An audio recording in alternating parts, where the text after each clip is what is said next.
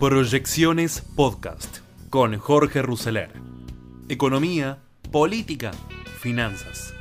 Todo lo que necesitas saber para tomar las mejores decisiones.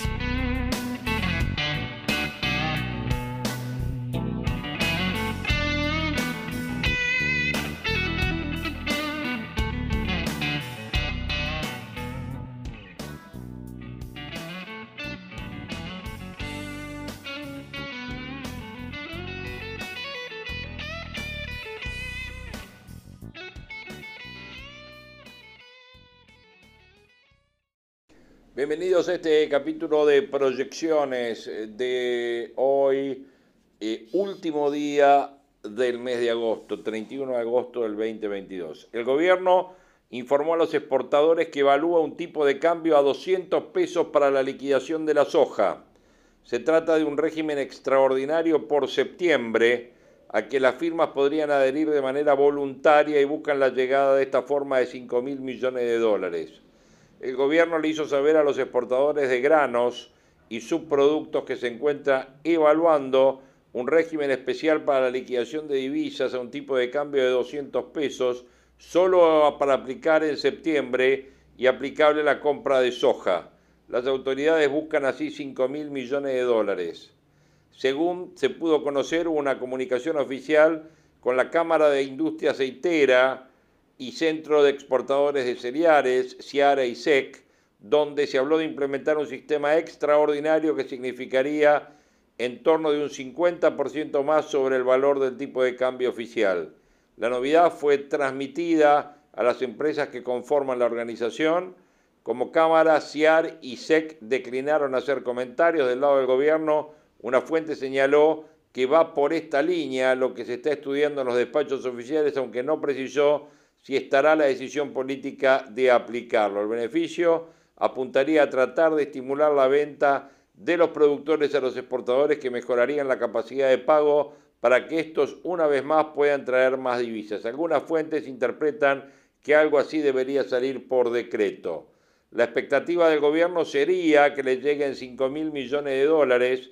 De acuerdo a fuentes consultadas, para llegar a ese monto el gobierno no solo apelaría a la soja, con este régimen especial, sino que también habría una apertura a exportaciones como el maíz, que acercaría dólares, aunque sin este mecanismo extraordinario.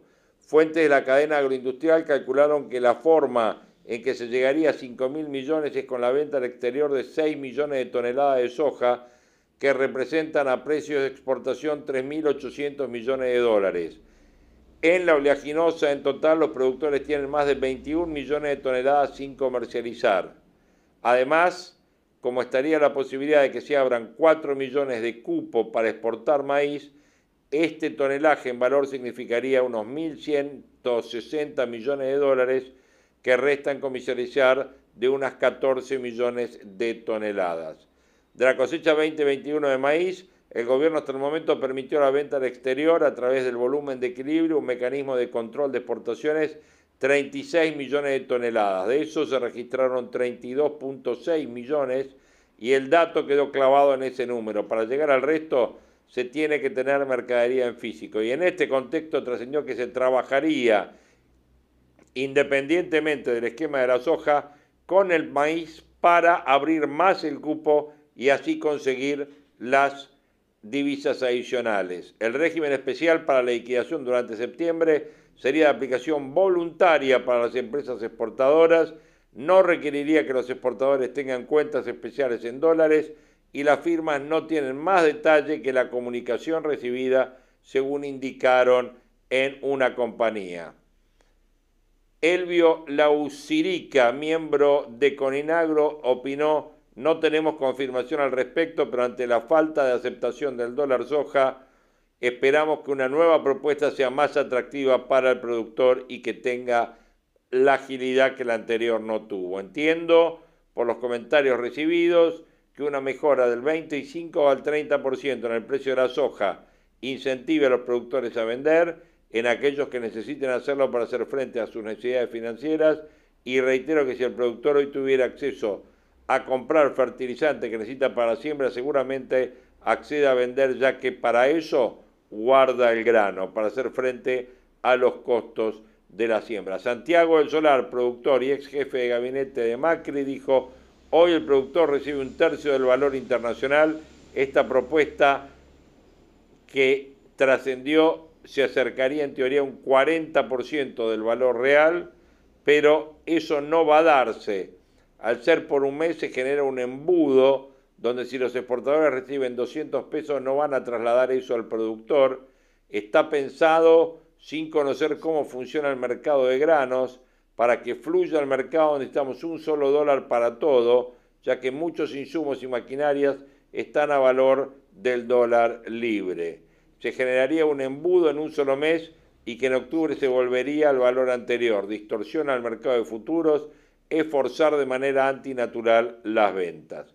En este contexto, una fuente de una corredora dijo generaría una mejora en el precio de la soja dólar billete, pudiendo aportar algún tipo de incentivo adicional. Un exportador dijo que todo esto dependerá de la reacción de los productores. En este capítulo de proyecciones vamos a tener tiempo de desafíos, vamos a tener el resumen de Longobardi, el eh, panorama económico de Willy Cohen, todo en CNN, y también la última parte con cortes publicitarios del programa de Willy Cohen y el inicio del programa de María Laura Santillán con un par de datos importantes sobre todo el ajuste tarifario y una entrevista al titular del ENRE. Todo en este capítulo de proyecciones de hoy. Hola fónicos, bienvenidos a Tiempo de Desafíos con Jorge Ruseler aquí en fonicanews.com y por la app de Fónica Play.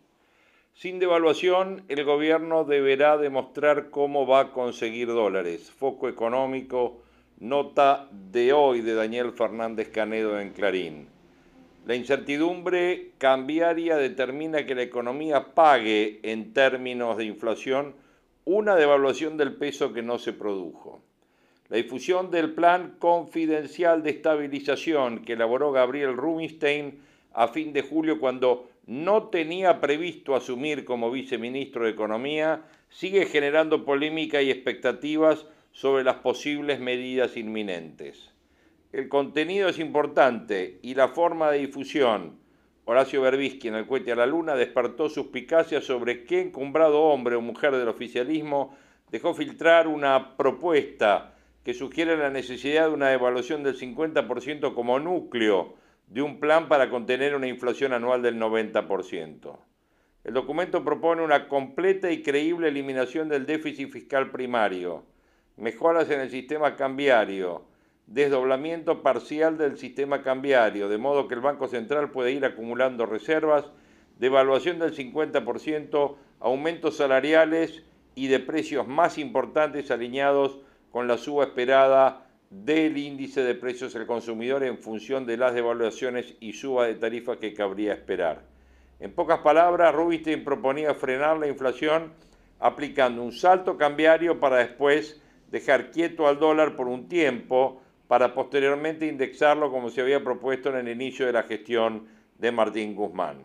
Eliminar el déficit fiscal sin tener en cuenta el pago de intereses, subiendo las tarifas, devaluando aplicando retenciones y subir salarios implicaría en la visión que tenía el viceministro, que tenía, porque después en un mensaje de audio negó cualquier posibilidad de evaluación inminente, implicaría ir a un ajuste por otro camino del que se viene produciendo, que es vía de lo que los economistas denominan impuesto inflacionario.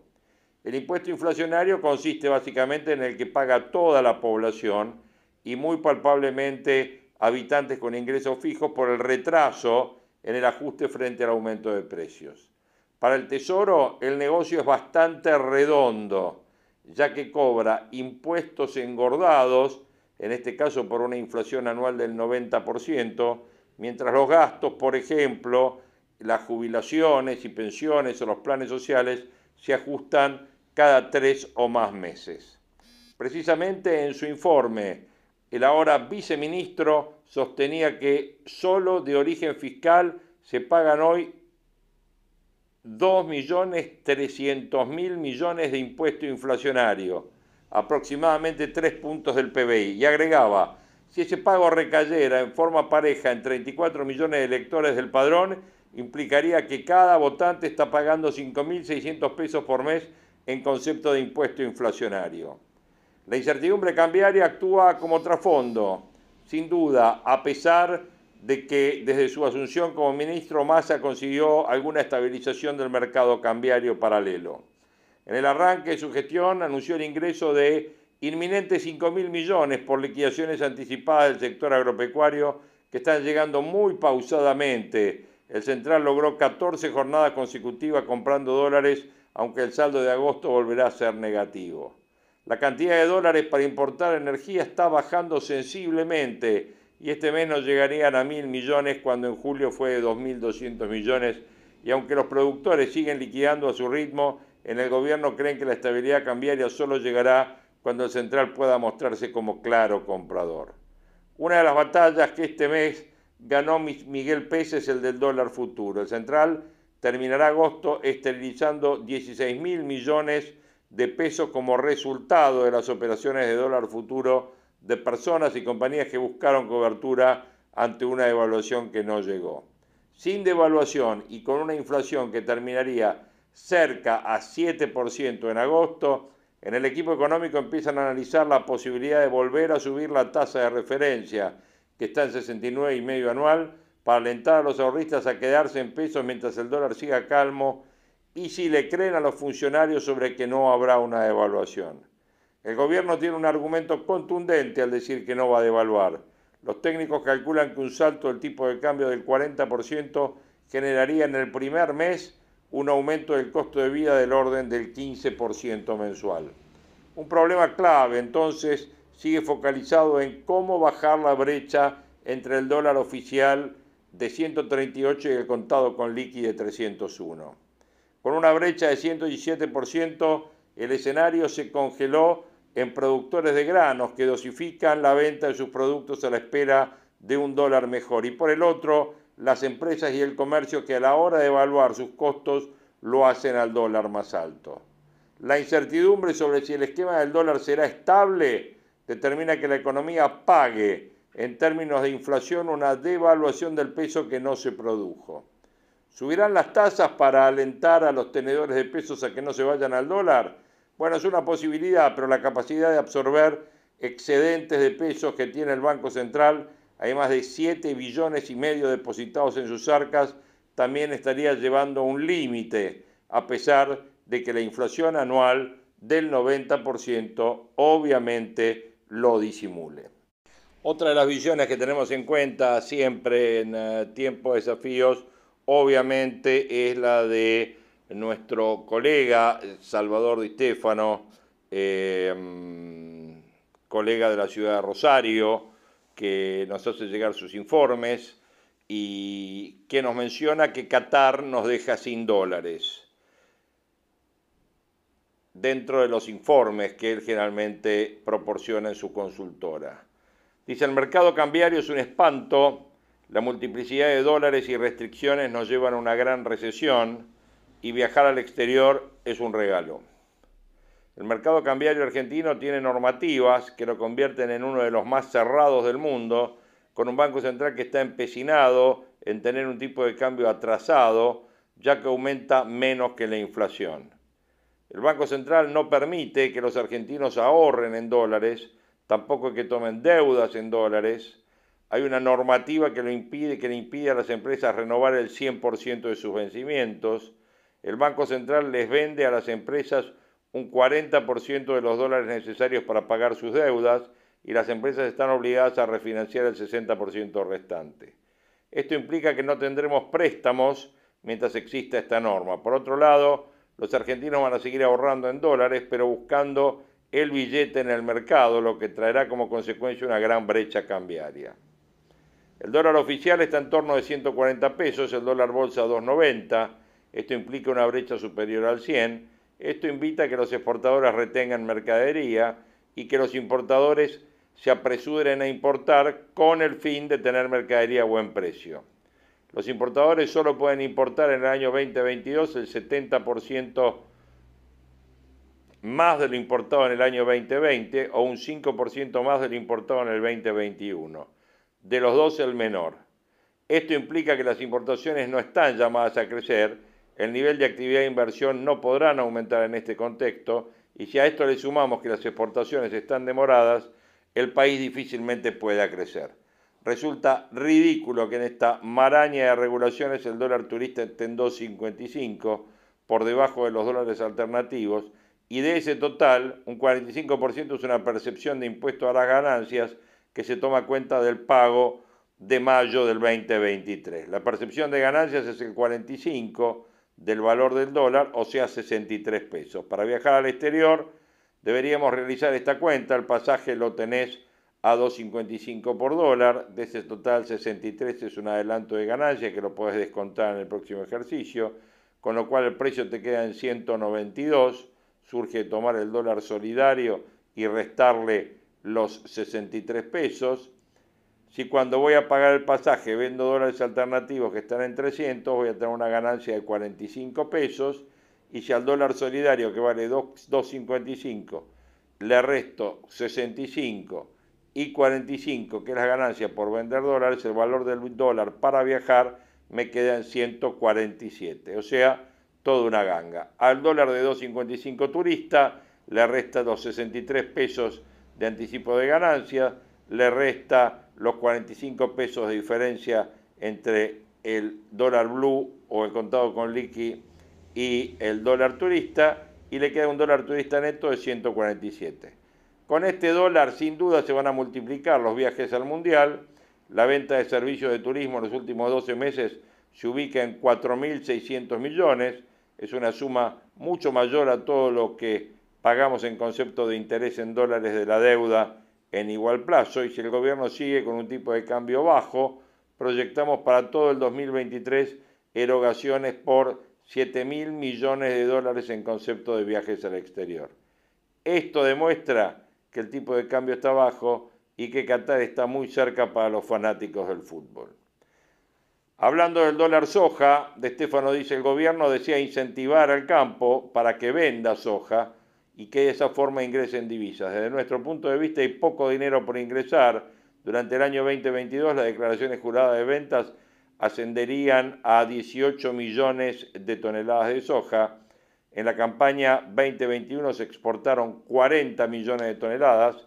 Este año no creemos que se llegue a dicha cifra con mucha suerte podrían venderse hasta fin de año unas 17 millones adicionales que con un precio de 600 dólares la tonelada podrían generar 10 mil millones de dólares. Como el mercado cambiario es muy restrictivo, con un precio del dólar de 140 y retenciones del 33% y el dólar soja da 93 pesos con 80. El gobierno estaría pensando, es solo una versión, en un dólar soja de 190 esto sería una suba de 103 pesos respecto del dólar soja actual. Si el gobierno pondría un dólar soja a 190, no dudaría en recomendar a los productores que vendan toda la soja que tiene. Esto podría hacer caer la soja en el mercado internacional, ya que vender en menos de un mes 17 millones de toneladas sería de gran impacto. Tampoco habría logística que la resista, ¿no? Con semejante premio, el productor vendería su soja pasando a guardar maíz y trigo, lo que elevaría el precio del maíz y el trigo y generaría más inflación. El productor que vende soja debería diversificar sus ingresos. Nuestra propuesta es 25% hacer plazos fijos en pesos ajustados por inflación para enfrentar los gastos que tendrá en futuro inmediato, en especial gastos de estructura. 25% lo utilizaría para cancelar deudas y sanear la caja otro 25 compraría insumos para próximas campañas y otro 25 compraría dólar bolsa como un ahorro ante cualquier eventualidad y si es una empresa jurídica primero retiraría utilidades y compraría dólares en cabeza de los accionistas para que de esta forma no tenga que pagar impuesto a las ganancias por su mayor valor. Estos porcentajes se pueden modificar a gusto del consumidor, son solo una referencia de venta imaginaria.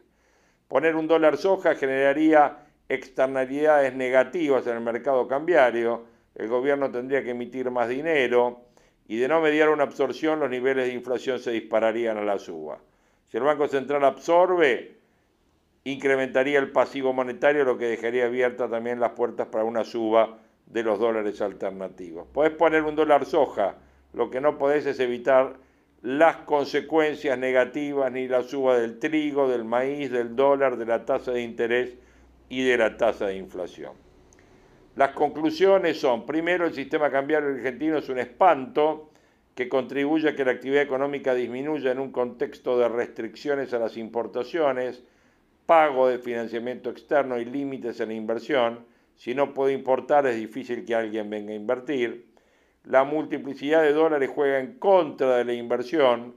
La intervención es muy mala, ya que trajo como consecuencia una brecha cambiaria superior al 100% y un dólar turista que es un regalo e invita a los ciudadanos con buen poder adquisitivo a viajar al exterior. Poner dólar soja, dólar minero, dólar eh, cabernet sauvignon o lo que se te ocurra, no hace más que generar privilegios de un sector en detrimento de otros. El que exporta soja tendrá un dólar presidencial, pero si exportás leche o carne, sos de segunda. El Producto Bruto es igual al consumo más inversión más exportación. Menos importaciones. La inversión exportación e importación están frenadas con un esquema de tipo de cambio diferenciales con brechas superiores al 100%. Y restricción de cantidades que lo único que logran es que en el año 2023 entremos en una severa recesión.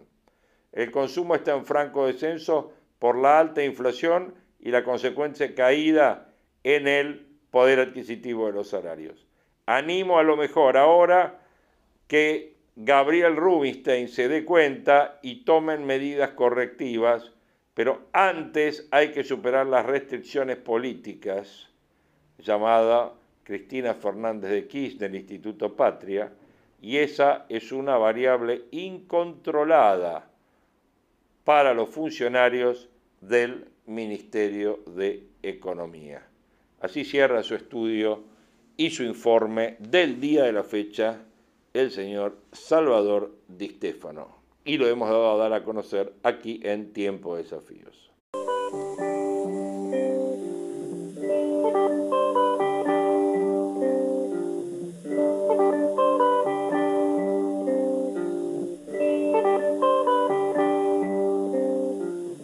Todo pasa y todo queda, pero lo nuestro es pasar pasar haciendo caminos, caminos sobre la mar. Nunca perseguí la gloria, ni dejar en la memoria de los hombres mi canción.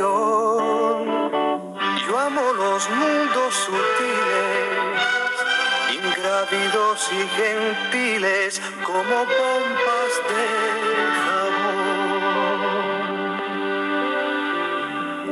gusta verlos pintarse de sol y grana volar bajo el cielo azul, temblar súbitamente y quebrarse. Nunca perseguí la gloria. Caminantes son tus huellas el camino y nada más. Caminante no hay camino se hace camino al andar. Al andar se hace camino y al volver la vista atrás se ve la senda que nunca se ha de volver a pisar. Caminante, no hay camino, sino estelas en la mar. Hace algún tiempo en ese lugar donde hoy los bosques se visten de espinos, se oyó la voz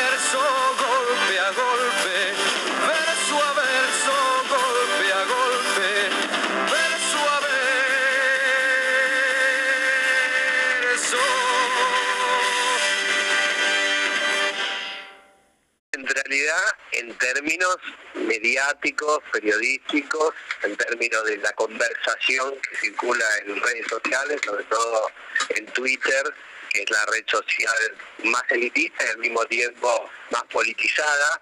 Ahora, esa recuperación de la centralidad no quiere decir que recupera la centralidad en términos políticos y que a partir de ahí constituye una mayoría social recupera la centralidad porque es un personaje atractivo eh, para la opinión pública por la controversia que genera. Es como, vos tenés que pensar esto, Luis, la, la eh, política en América Latina, en Argentina no es ajena a esto, tiene muchas características de la telenovela. Entonces requiere de personajes, ¿no? Requiere de personajes que tengan así, que generen amores y odios. Y Cristina Kirchner es cumple con todos esos eh, requisitos, ¿no? Tiene un grupo de, seguidores muy férreos, muy fanáticos, que la aman, que sienten que tienen que dar la vida por ella, y después tiene sus detractores. Ahora, lo que termina definiendo las mayorías y las minorías, y eso te lo puedo corroborar con ejemplos históricos muy recientes, no es ese tipo de significación en el espacio público ni en los medios de comunicación, sino la performance en el gobierno y en función de eso, ¿dónde está parada Cristina Kirchner? A ver, te doy ejemplos. En el 2009, conflicto con el campo, la crisis económica y demás, por más polarización que había, el kirchnerismo perdió. En el 2011, con Cristina también, la fuerza de Cristina, pero con la economía volando, el kirchnerismo ganó.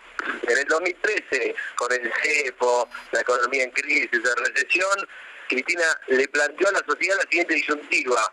Ellos o nosotros, prácticamente. No sé si, si lo... Sí, sí, lo recuerdo perfectamente.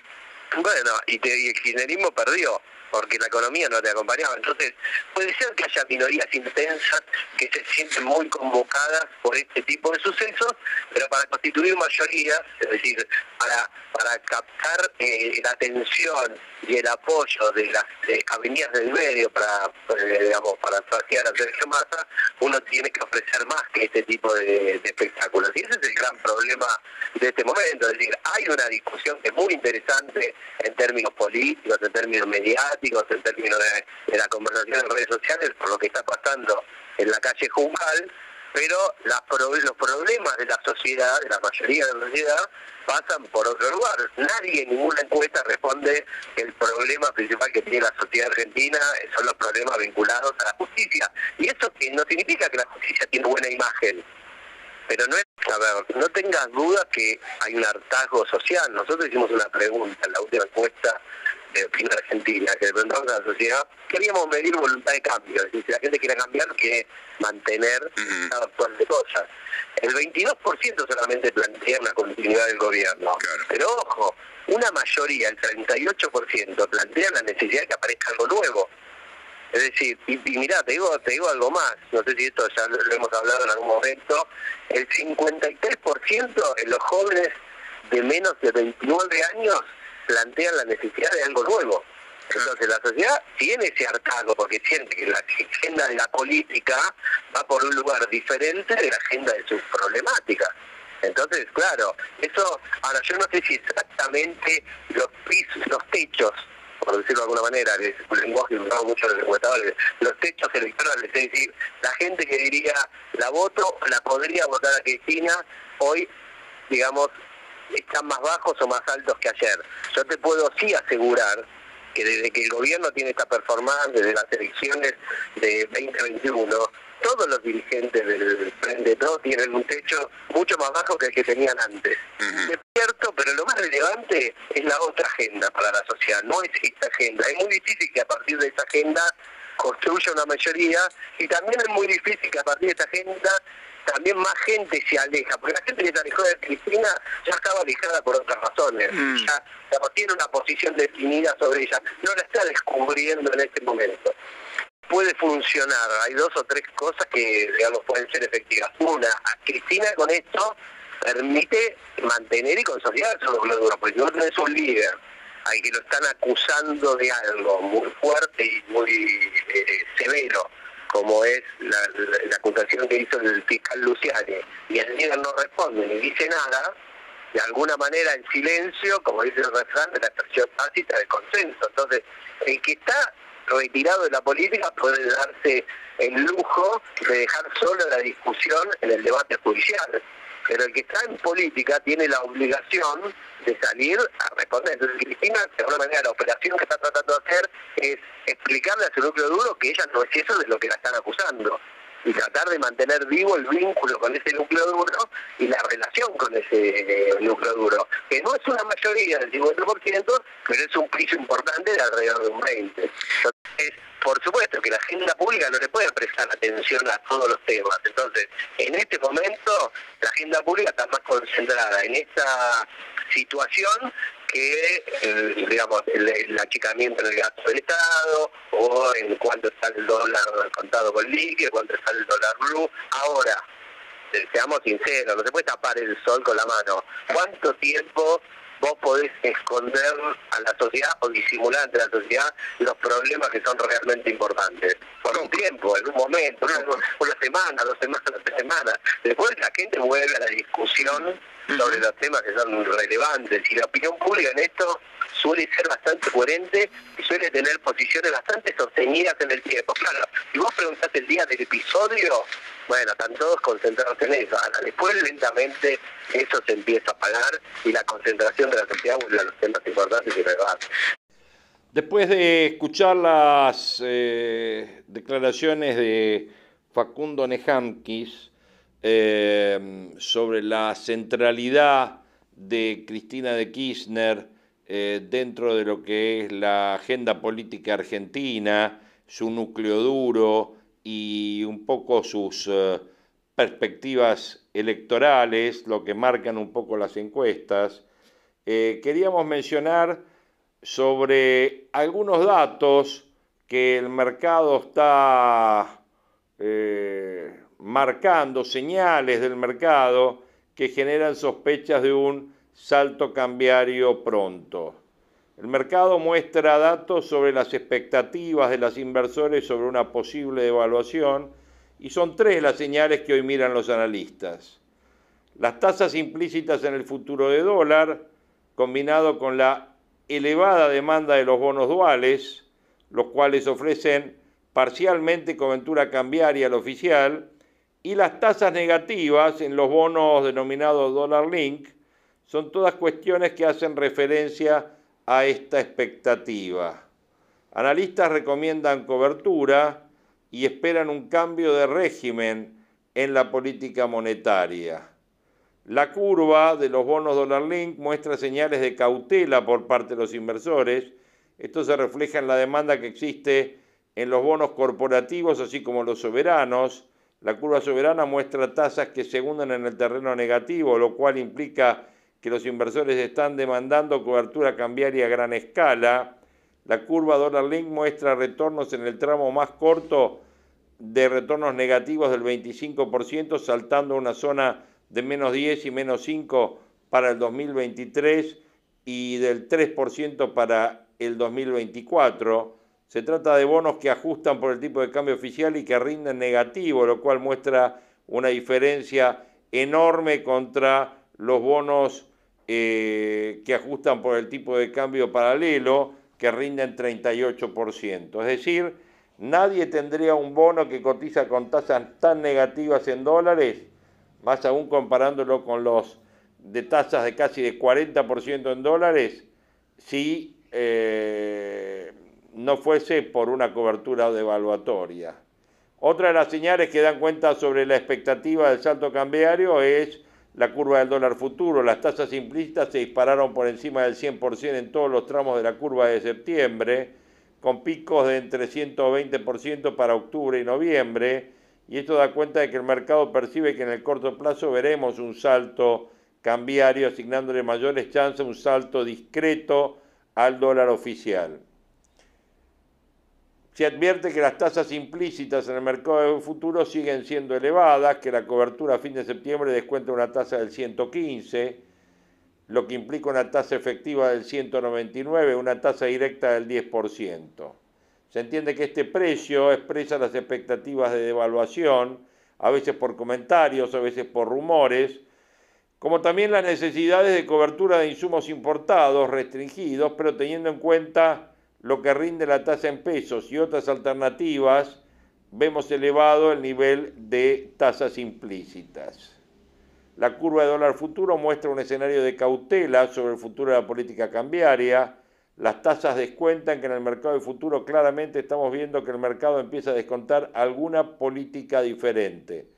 El central viene devaluando el 5% mensual y en futuros ya están con tasas del 9%, por lo que podemos pensar que se descuenta con una probabilidad no despreciable de algún tipo de cambio en la política cambiaria. El central aceleró la devaluación diaria al 65% de tasa nominal anual, sin embargo para el mercado este ritmo es insuficiente, ya que observando la dinámica de futuros de dólar en, el, los eh, ROFEX, muestran que los inversores asignan mayor probabilidad a una devaluación de salto. Esto es así ya que para los analistas tendría poco sentido ver un crawling peg del 9% mensual. Hoy el mercado espera que el central duplique el ritmo de evaluación del tipo de cambio oficial y por ello es que crece la demanda de cobertura cambiaria tanto en los dólar link como en los bonos duales y vía dólar futuro también. El mercado mira con preocupación la dinámica de las reservas, de la aceleración inflacionaria, por lo que sospecha que un corrimiento en el tipo de cambio es cada vez más probable. Ante este contexto, analistas recomiendan cobertura ante los mayores riesgos que enfrenta la macro, que son los riesgos inflacionarios y los riesgos devaluatorios. Y parte de esta búsqueda de cobertura cambiaria e inflacionaria hace que la demanda por los bonos duales crezca, ya que estos pueden ser analizados desde el punto de vista de cobertura inflacionaria como cambiaria. Los bonos duales operan con tasas negativas de entre el 5 y el 10% debido a la elevada demanda que han recibido. Algunos analistas dicen que en pesos la demanda de instrumentos siguió a toda marcha con los duales marcando fuertes subas. Desde que comenzaron a cotizar los duales acumulan un upside del 9%, ubicándose por encima de todos los instrumentos en el rendimiento mensual esto también llevó a que las tasas reales de los mismos se pongan muy negativos. Analistas del mercado señalaron que en el corto plazo los principales riesgos para los activos en pesos son devaluación e inflación, donde el mercado busca diferenciar entre diferentes opciones de cobertura. Si bien creemos que el mercado intentará evitar el salto cambiario por los costos políticos y económicos asociados, vemos que en el mercado vuelve a dominar el riesgo de evaluación y no es para menos, los primeros resultados sobre acumulación de reservas son muy limitados y la balanza comercial volvió a ser negativa en el mes de junio. Ante esta incertidumbre, se considera que los bonos duales que ofrecen cobertura por ambos riesgos tienen un atractivo mayor. Entienden que la mejor alternativa es un sintético en pesos, o sea, bono dual más ROFEX, que rinde casi 85%. Según los precios actuales de los activos, el mercado le asigna más probabilidad a una devaluación buena, donde el traslado a la devaluación a precios es bajo y termina siendo positiva. Creemos que son muchos los desequilibrios a solucionar antes de una devaluación para que tenga efectos positivos en cuanto a una acumulación de reservas, pero evitando una espiralización inflacionaria. Desde el lado de la estrategia, ante los riesgos devaluatorios, se dice que eh, los fondos comunes vienen a buscar diversificar en una selección de bonos corporativos y de bonos soberanos duales que da justamente la mezcla entre inflación y devaluación. El rendimiento esperado en el dólar link es de 13 puntos negativo y el fondo tiene carteras diversificadas como alternativas óptimas para este esta situación, tratando de canalizar con deuda corporativa dólar link. Sin embargo, la liquidez es poca y ha habido una importante sobredemanda. Y por esta falta de liquidez es que uno termina comprando bonos dólar link soberanos. Bueno, como ven, son algunas de las cosas que se están comentando en el mercado respecto y lo que está esperando el mercado respecto del tipo de cambio. Por eso quisimos dedicar y centrarnos este capítulo de proyecciones eh, en, tiempo de desafíos a eh, un conjunto de temas. La apertura y la opinión de la situación actual respecto de Daniel Fernández Canedo, qué es lo que eh, trae el informe de nuestro amigo Salvador Di Stefano, que marca las claras que el sistema que tenemos de tipo de cambio eh, restringido, de cepo, con todas las consecuencias que trae sobre la actividad productiva, y lo que nos puede llegar a producir en materia de inflación y de nivel de actividad.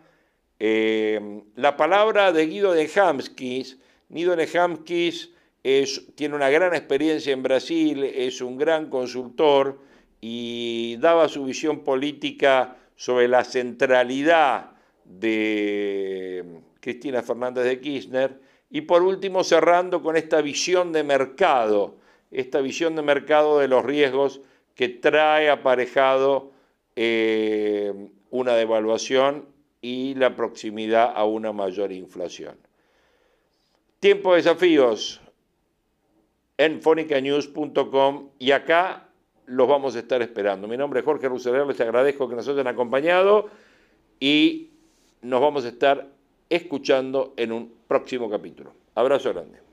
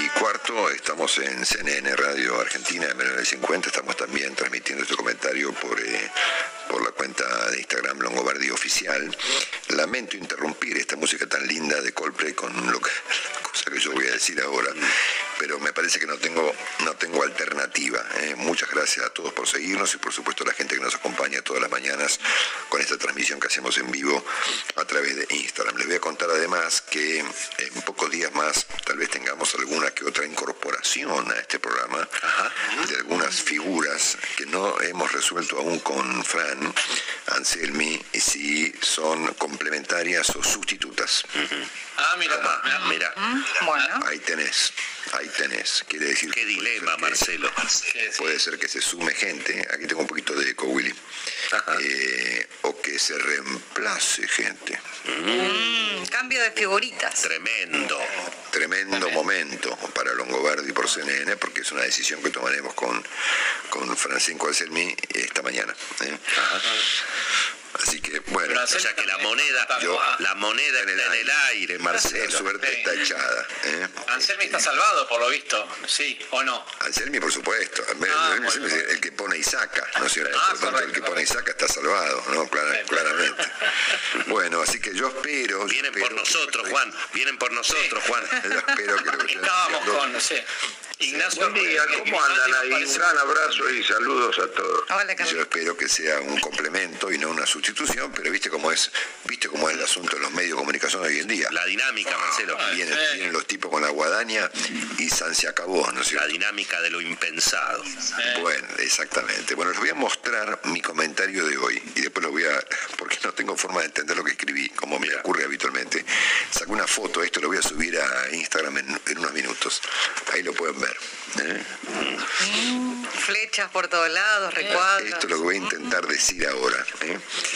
Bueno, se ha vuelto tan banal la política argentina últimamente que los eh, dirigentes lo que procuran es obtener algo llamado centralidad, ¿verdad?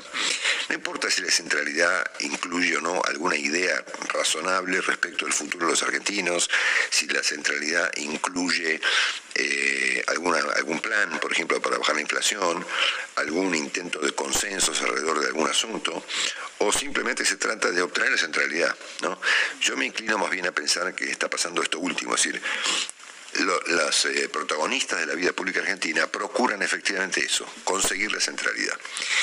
Pero como la centralidad sin ideas es un fenómeno efímero, ¿eh? ustedes fíjense que el presidente Fernández procuró el miércoles pasado en el programa Dos Voces recuperar la centralidad, ¿no?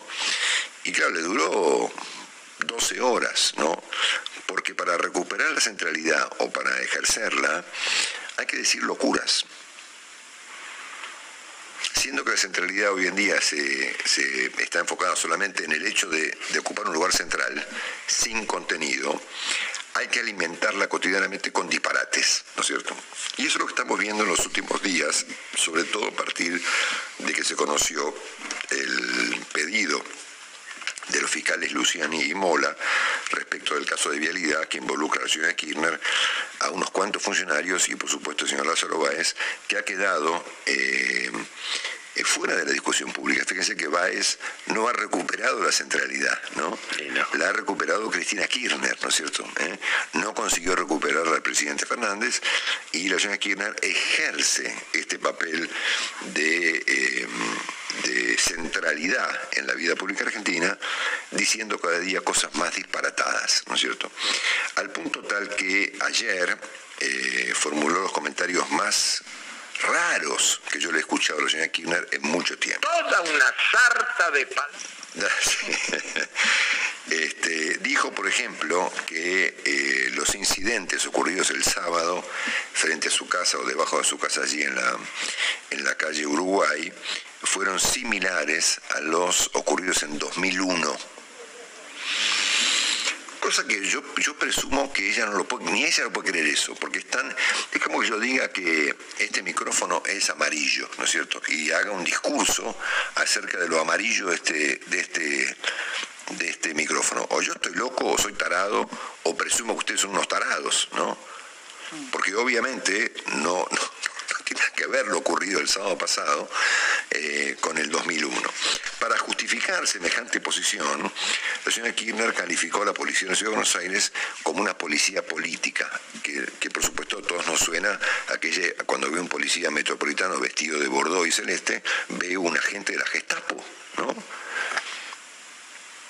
Y luego, como para mantener la centralidad, y hay que reconocer que los argentinos finalmente se la otorgamos, planteó, este, bajo el argumento que los diarios, o mejor dicho, bajo el concepto que los diarios han planteado de que redobla la apuesta, este, mm, eh, planteando que hay que repensar la autonomía de la ciudad de Buenos Aires.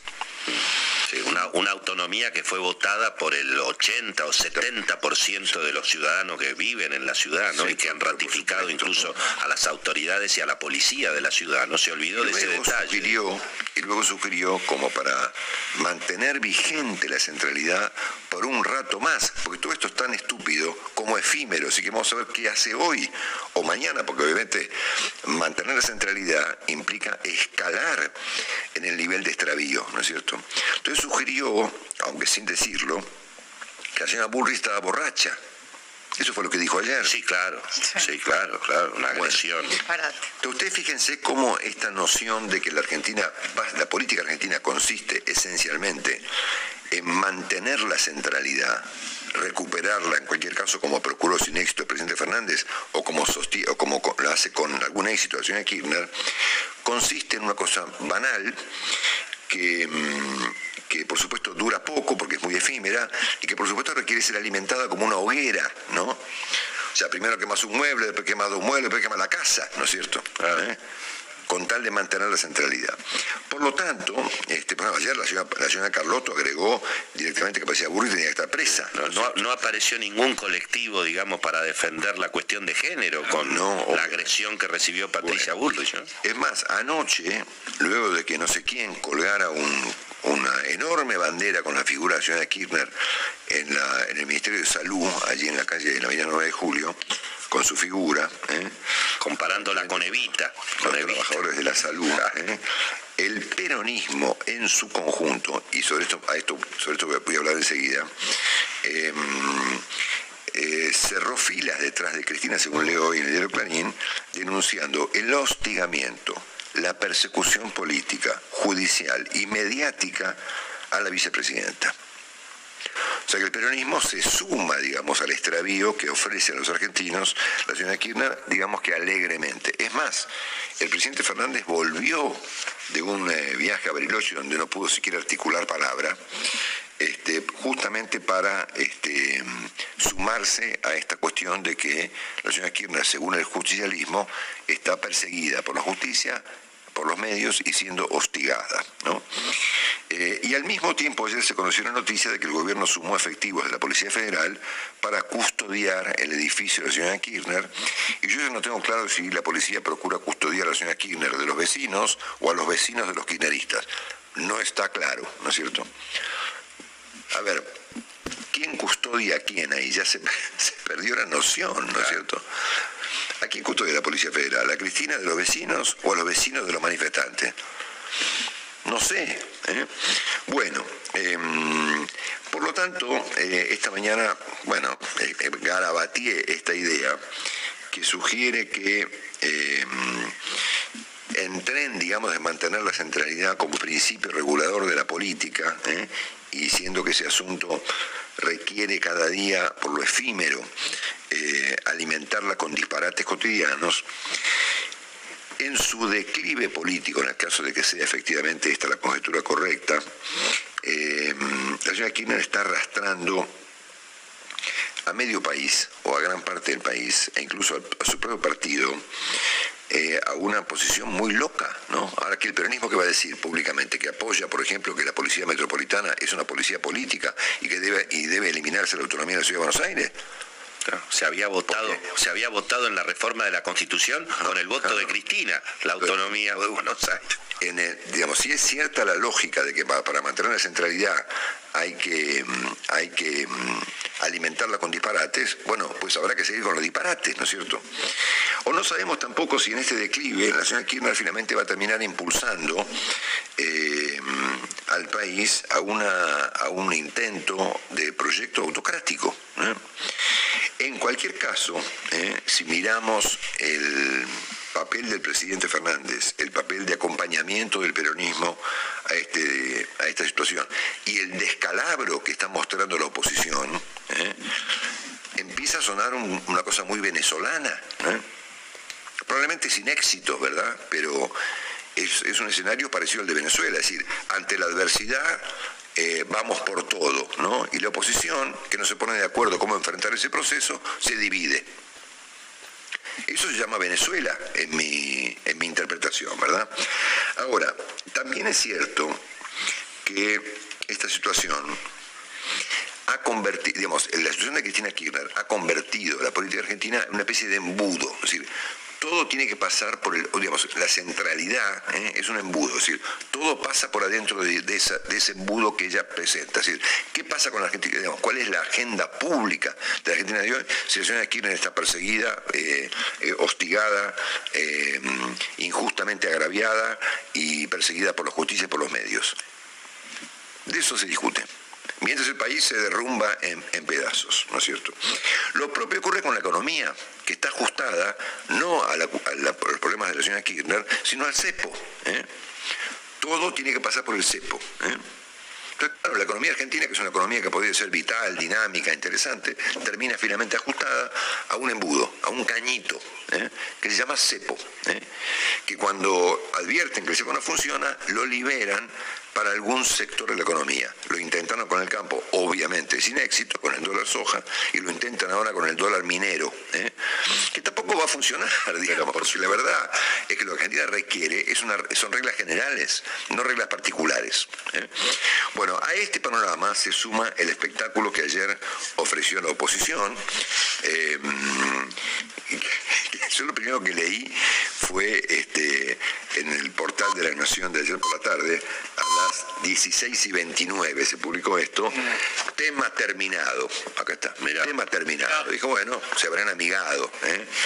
Em, con la presencia de Macri, describió la Nación, la cúpula del PRO buscó poner fin a la disputa entre Bullrich y Larreta, que es una disputa mucho más complicada.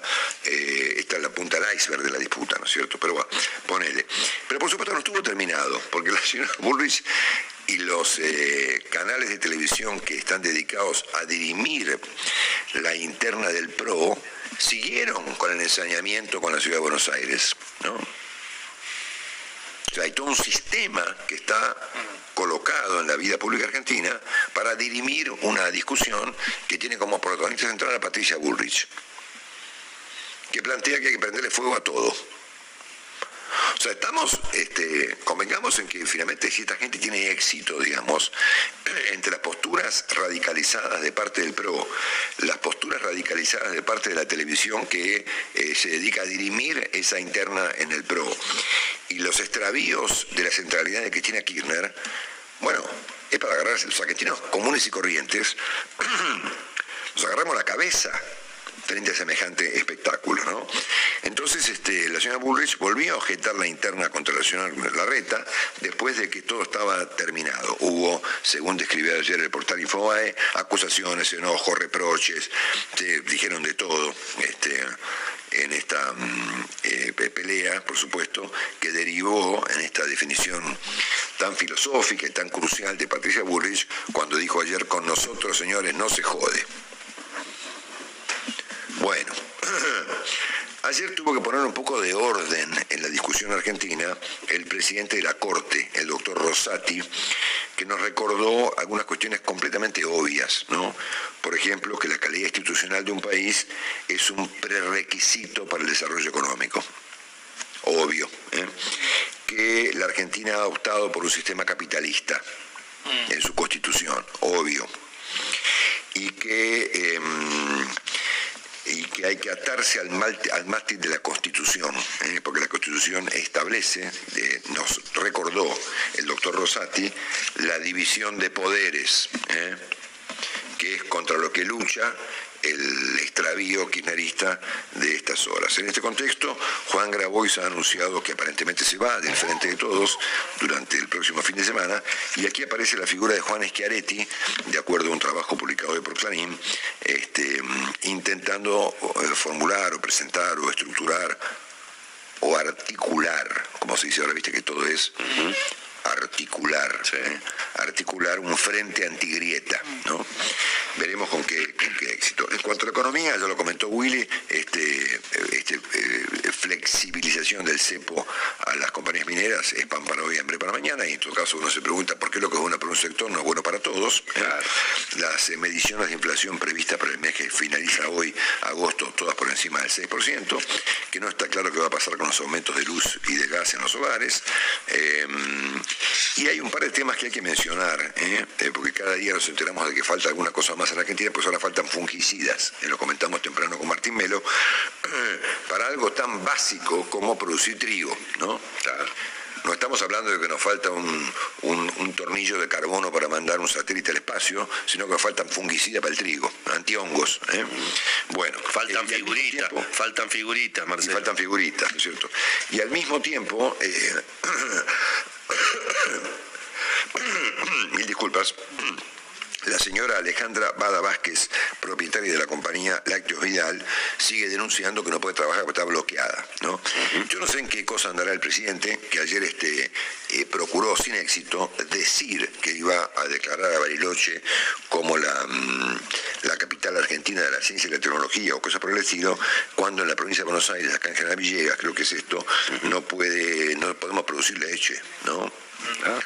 Bueno, em, y finalmente un par de comentarios en el plano internacional y vamos a cerrar este comentario, aunque es un poquito tarde, con, eh, con la carta que no fue, digamos, ¿no? Con la carta que debió haber enviado la Argentina, cosa que por supuesto no hizo, eh, pero sí lo hizo el presidente, el primer ministro de Australia. Bueno, ayer lo comentábamos temprano con, eh, con Claudio Fantini, un argentino, un gran argentino como es Rafael Grossi, cuando yo se lo mencioné a, a Claudio, Claudio no me entendió la pregunta y por lo tanto creyó que estábamos hablando de otra cosa, pero después obviamente, obviamente se corrigió. Muy importante la reunión de ayer con el presidente Zelensky de un argentino, como es Rafael Grossi, que encabeza el Organismo Internacional de Energía Atómica. Eh, si yo tuviera que elegir un dato del día fuera de la Argentina, diría que lo que nos mencionó Juan Dillon recién es dramático, ¿no? que la Unión Europea está repartiendo eh, productos para evitar la contaminación nuclear. ¿eh?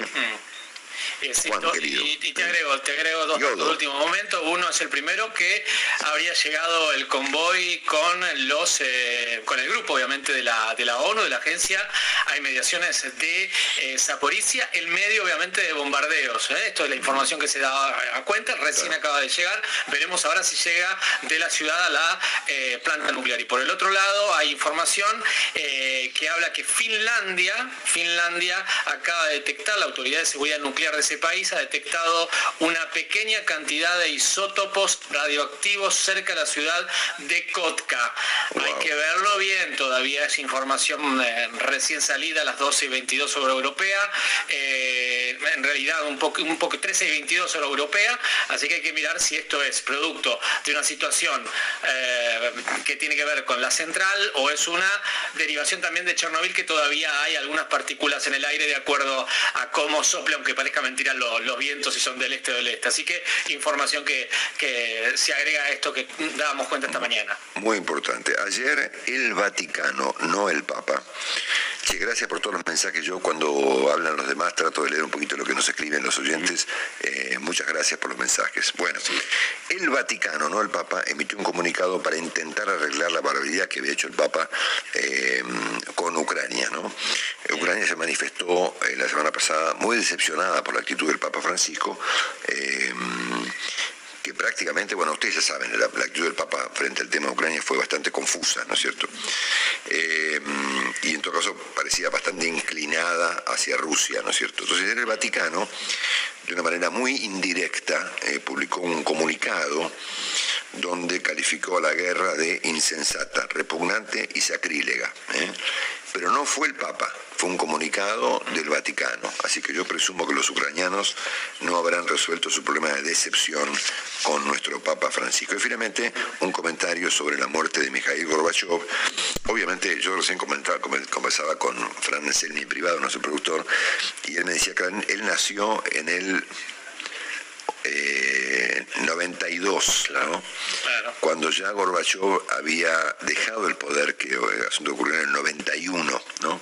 Pero claro, nosotros que somos más grandes, como Willy, eh, Willy y yo, no, no Nico, no Juan y no Romy, pero sí Willy y yo, para nosotros Gorbachev fue una figura central en la vida pública mundial, como consecuencia de que era un tipo que tenía una idea, ¿no es cierto? Eh, era un un líder político de una magnitud y fue genial la, eh, pintura que nos trazó Fantini cuando, le describió, cuando describió el carácter humano que tiene un gran líder político, ¿no es cierto? Em, no se me ocurre una contracara más dramática eh, a la de Gorbachev que la de Putin, ¿no es cierto? Que justamente ha sugerido que la caída de la Unión Soviética como proyecto de conjunto de países sometidos por los rusos fue uno de los grandes eh, catástrofes del siglo XX.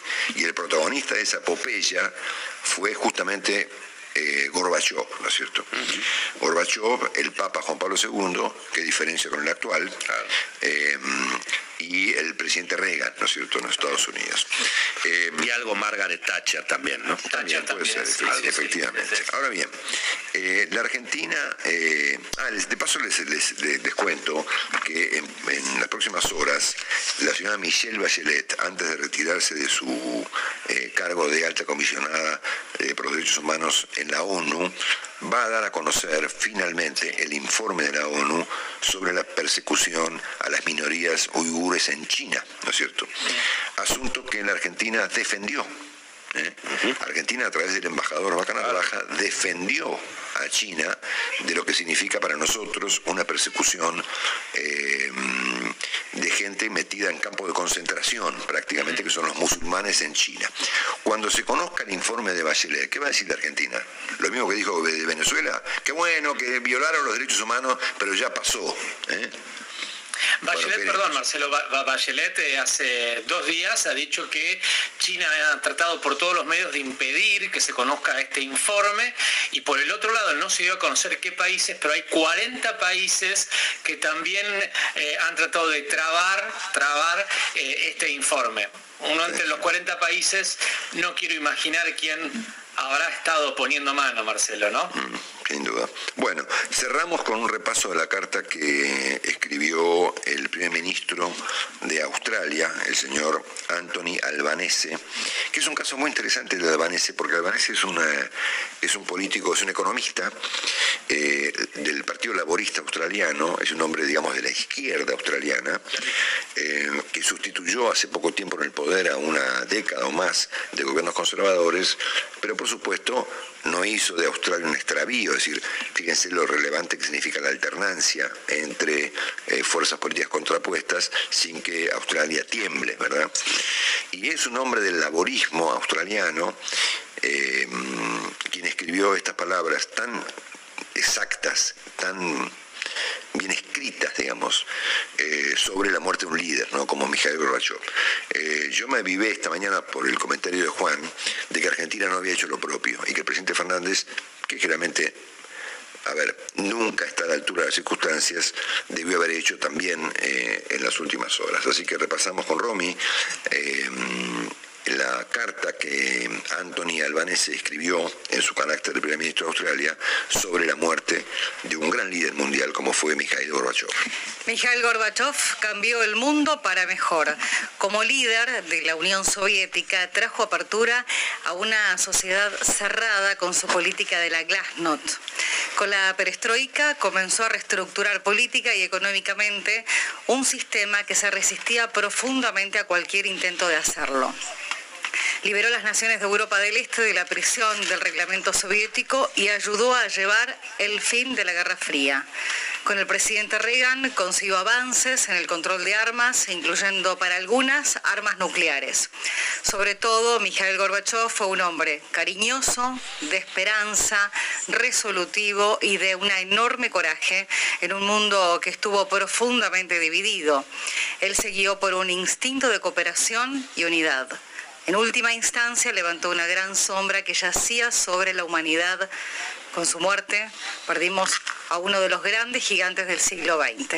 Que descanse en paz, Antonio Albanese, primer ministro de Australia. Mira lo que es un líder despidiendo a otro líder. ¿eh? Lo que es un líder despidiendo a otro líder. Muy bien.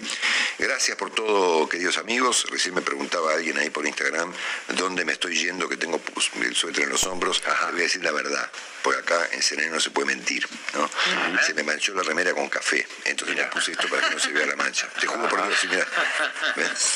se me cayó café. Entonces, no me voy a ninguna parte, solo que me gracia. Me gustaron.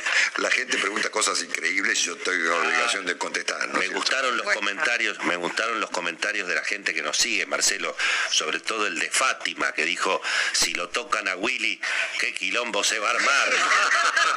¿Eh? Mando un beso grande. A... No me voy a ninguna parte, solo que, solo que se me manchó, se me manchó la remera con, con café y me, me, daba vergüenza parecer tan de prolijo, entonces me puse esto para, para disimularlo. ¿eh? Está muy bien, está muy bien. Bueno, gracias chicos. Beso. This crazy world I do.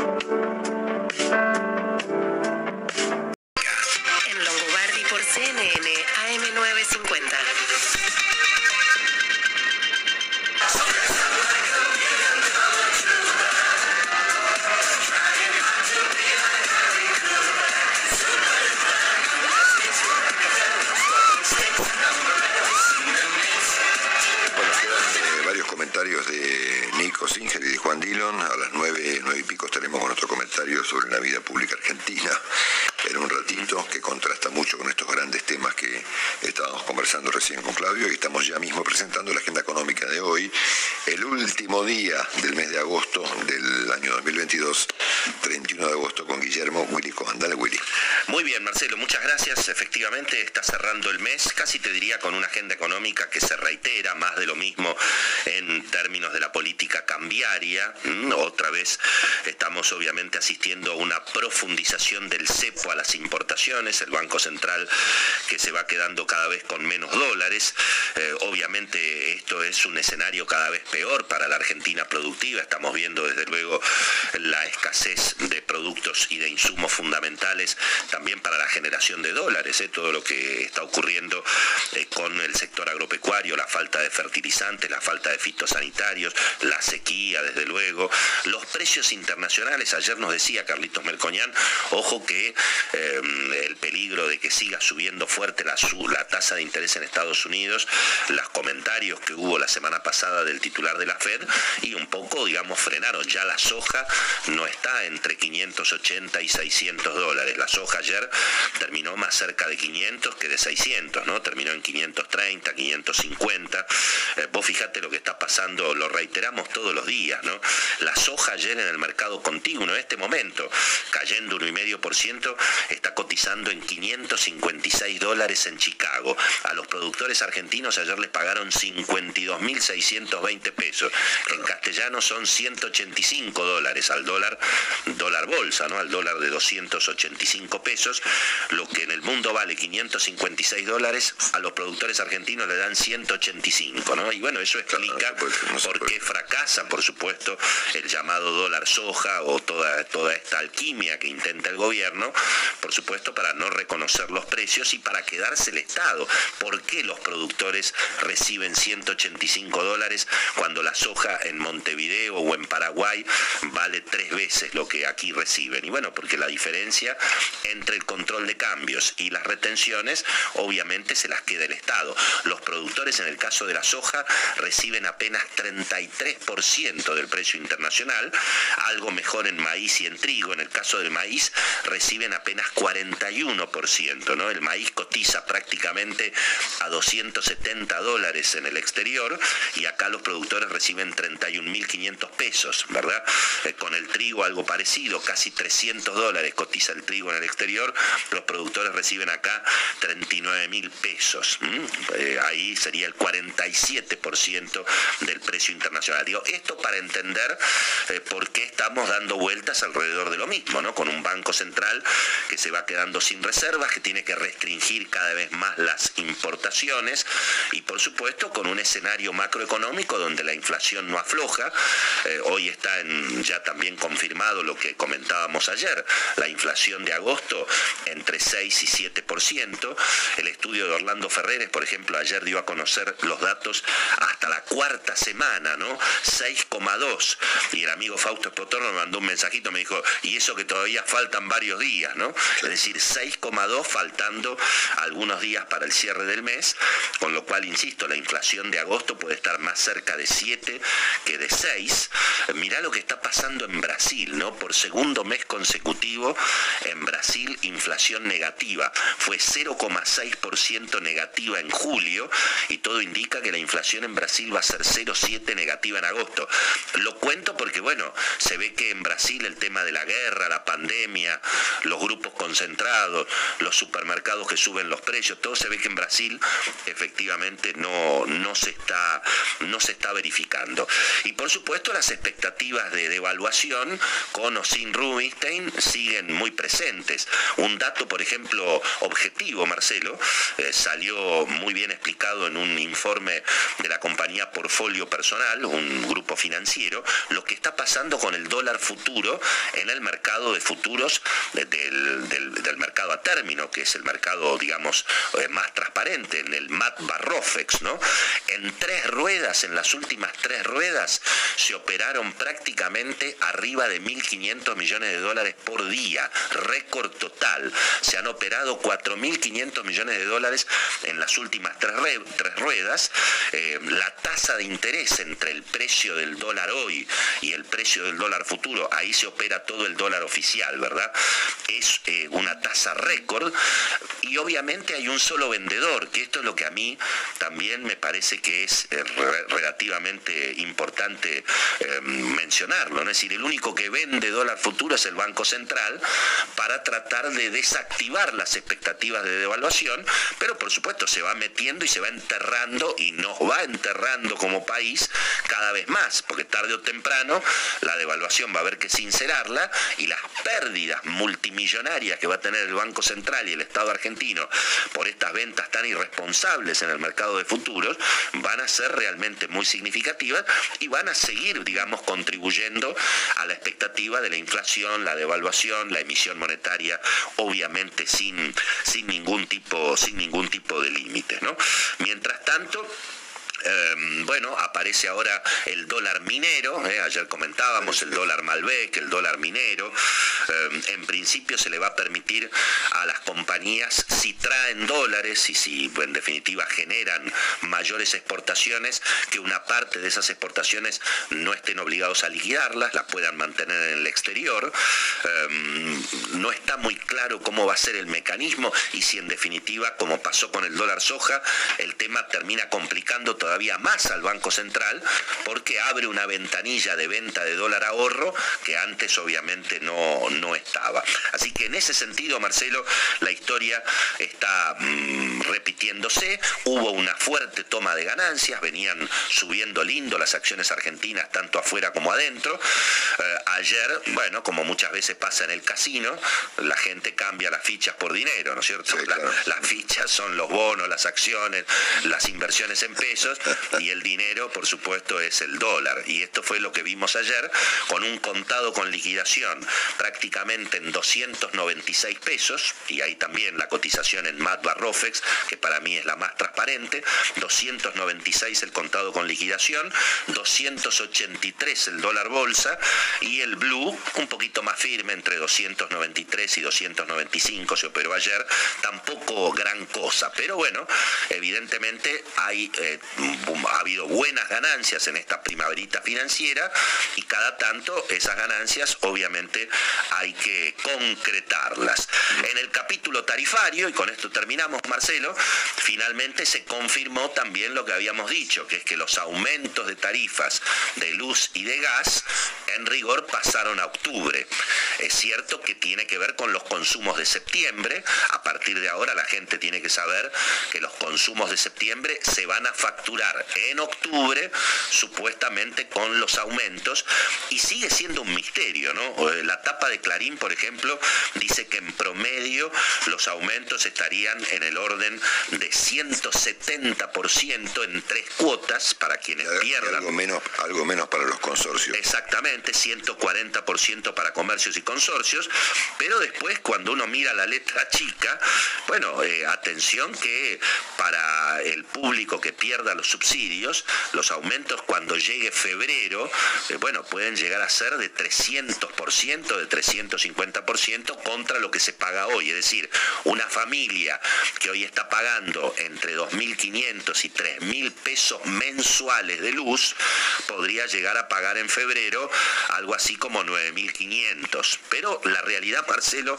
que es muy difícil comprender, las propias distribuidoras, tanto Edenor como Edesur, están informando, eh, por lo menos en off the record, que todavía no tienen ni los cuadros tarifarios, ni siquiera tienen la lista de a quién facturarle con subsidio, sin subsidio. Así que te diría, Marcelo, que todo esto va a terminar en una gran ruleta y veremos a quién le tocan los aumentos eh, de 140, 170, 350. Todo indica que va a ser gradual, pero repito, las boletas van a llegar recién en octubre, querido Marcelo. Muy bien, muchísimas gracias, Willy, genial. 9 de la mañana, 44 minutos. El cielo está algo nublado en Buenos Aires. La temperatura es de 15 grados 3 décimos y la humedad 75%. Finaliza el dólar soja. El mecanismo impulsado por el Banco Central recaudó menos de 20 millones de dólares. Nos informa Martín Melo. Hoy finaliza el famoso dólar soja, este instrumento financiero que diseñó el Banco Central. Menos de 20 millones de dólares, se liquidan unos 2.600 millones de pesos. Esto muestra el fracaso que ha sido este sistema y obviamente la expectativa está centrada en lo que venga, en lo que se diseñe, sea mucho más atractivo para que el productor pueda liquidar la última cosecha de soja.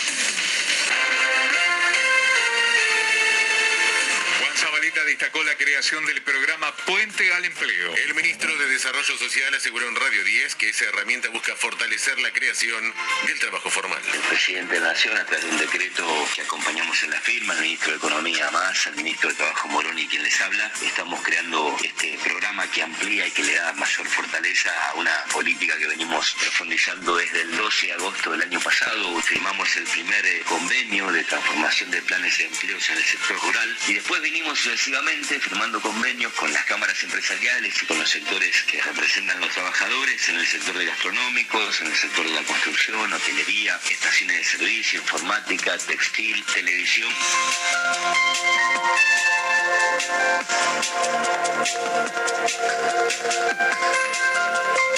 Se habilitó la calzada tras varios incidentes en Rivadavia Granaderos en Flores, en Juan B. Justo y Santa Fe en Palermo, en Pepiriba, línea en Pompeya.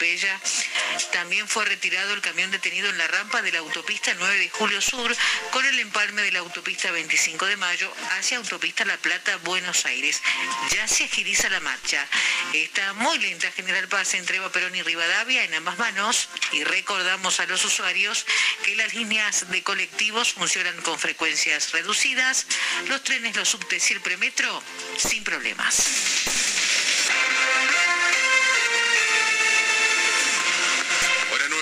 9, 46 minutos. El cielo se encuentra algo nublado en Buenos Aires, la temperatura 15 grados 3 décimos, la humedad 75%. En Pinamar el cielo está parcialmente nublado con neblina, la temperatura es de 10 grados 4 décimos y la humedad 94%. Seguí informado en cnnradio.com.ar. CNN Radio.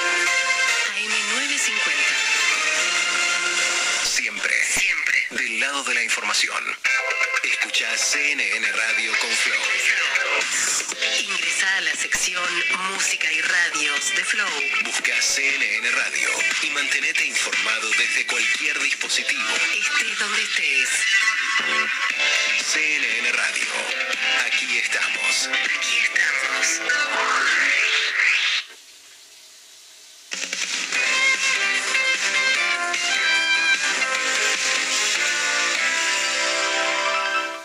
Seguros para disfrutar, seguros para cambiar. Este año más que nunca, asegura tus vacaciones. Asegura tu embarcación con Río Uruguay Seguros. Lanchas, veleros, yates, cruceros y motos de agua. Cobertura de responsabilidad civil a personas transportadas y no transportadas. Incendio total o parcial y rotura de hélice. Seguros para embarcaciones de Río Uruguay Seguros. Para más información, llama al 0800-555-5787 o comunícate con tu productor asesor de seguros. 0360, Superintendencia de Seguros de la Nación. Mamá, mamá. Los fideos Luchetti son prácticos, rendidores, son los únicos que tienen Nutribit. Y además... ¿Además qué? Tienen un precio supero.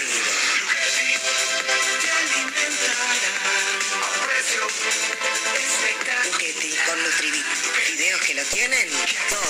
Para más información consulten www.mamaluchetti.com.ar. Fideos de semola de trigo cambial. Por calidad y diseño, los depósitos de Embutir Ideal han ganado la confianza de todos los argentinos. Ideal, 85 años mejorando tu baño. El agua es vida, ideal la Peisa, calefaccionamos la base de la Antártida. Imagínate lo que podemos hacer con tu casa. Peisa, líder en calefacción. Seguimos construyendo y entregando casas. Y ya entregamos más de 55.000 viviendas para que cada vez más argentinas y argentinos lleguen a su casa propia. Porque eso quiere decir que más gente llega al calor de su hogar después de un día de trabajo. A matear en su propio balcón. A decorar su living como quiera. A tener su propia habitación. A agrandar la familia o a decir con orgullo, este domingo nos juntamos en mi casa. Conoce más en argentina.gov.ar barra casa propia. Primero la gente. Ministerio de Desarrollo Territorial y Hábitat. Argentina Presidencia. El agua es vida, ideal la cuida. La mañana de CNN. La mañana de CNN. Lunes a viernes, A partir de las 10. con la conducción de María Laura Santillán. Aquí, en CNN Radio. AM950. Siempre del lado de la información.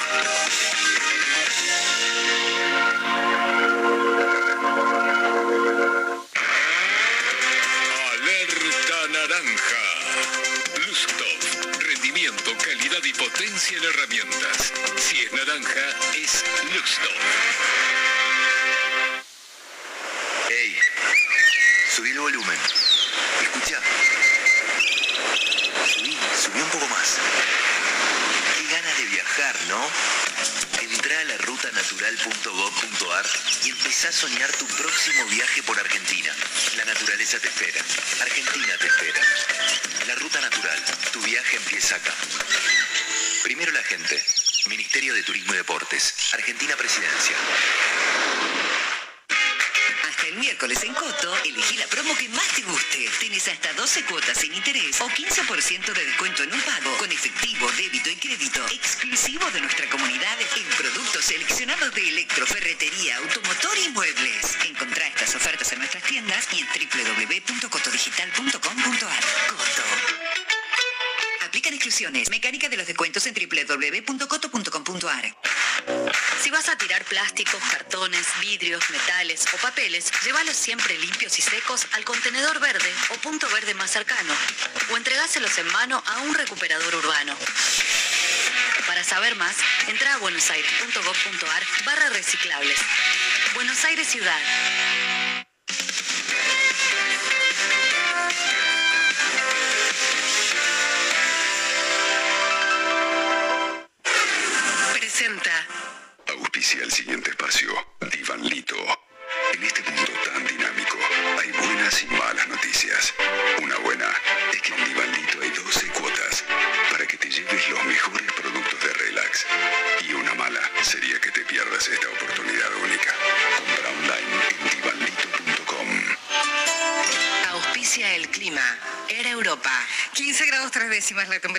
Buenos Aires, humedad 75%, cielo algo nublado. Llegaremos a 21 grados de máxima, cielo parcial a mayormente nublado y mañana pronóstico lluvia recién en la noche con 21 grados de máxima. Amplía tus horizontes en la nueva clase Business de Air Europa. Más modernos y sustentables. Asientos cama totalmente reclinables con acceso directo al pasillo. Y menús creados por Martín Berazategui. 12 estrellas Michelin. Decides llegar tan lejos como quieras. Air Europa. Tú decides. Presenta. En donde hay actividad hay riesgo. En donde hay riesgo puede haber seguridad. Martínez Sosa, Unibroker, Salim, Safety, Consulting. Somos HMS, expertos en seguros desde hace más de 50 años. Bueno, los mercados están arrancando bastante inestables. ¿eh? Las bolsas en Estados Unidos rebotan un poquito ahora antes de la apertura en el mercado de futuros entre 0,3 y 0,6% de suba, pero vienen anotando caídas importantes. Ayer 1% de caída. Los índices están cayendo entre 15 y 25% en el año. ¿eh? También están débiles los granos a esta hora. 1% cayendo el trigo, 1% cayendo también la soja. Las criptomonedas un poquito más estables. 20 mil dólares con 300, 20 mil 300 el Bitcoin en este momento. Y está firmecito el dólar en general, ¿eh? contra las monedas, contra el real 5.17, contra la libra esterlina 1.16. Las acciones argentinas ayer también perdieron lindo, ¿eh? después de varios días de recuperación. Ayer hemos visto caídas entre 5 y 8%. IPF 5 dólares con 51, ayer perdió 6%. Y el dólar, bueno, quedó firmecito ayer, ¿eh? 296 el contado con liquidación, 283 el dólar bolsa y 292, 293 el blue en la apertura, mi querido Marcelo. Bueno, gracias Willy. Hasta las 10 de la mañana. Longobardi por CNN. Con la conducción de Marcelo Longobardi. CNN Radio. AM950. Siempre del lado de la información. Presenta. Shell Helix Ultra es máxima performance dentro y fuera de la pista. Un lubricante 100% sintético, elaborado a partir de gas natural, con tecnología Pure Plus,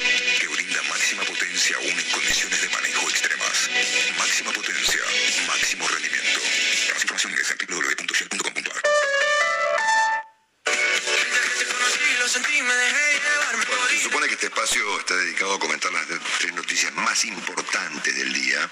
Yo a veces me resisto a aceptar que hay noticias que son noticias pero no son cosas importantes. Por ejemplo, lo ocurrido ayer con la oposición, ¿no es cierto? Las disputas visibles en la oposición y los comentarios de la señora Kirchner respecto a la ciudad de Buenos Aires sobre su autonomía, sobre la policía política y sobre los incidentes del sábado que a juicio de ellas han sido comparables a los incidentes del año 2000 y los asesinatos del año 2001. ¿no?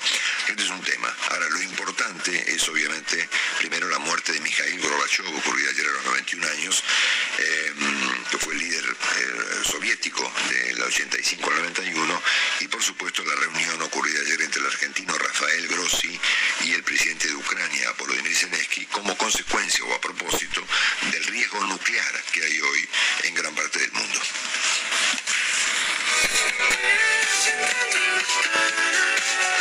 Presentó. Shell Helix Ultra es máxima performance dentro y fuera de la pista. Un lubricante 100% sintético, elaborado a partir de gas natural, con tecnología Pure Plus, que brinda máxima potencia aún en condiciones de manejo extremas.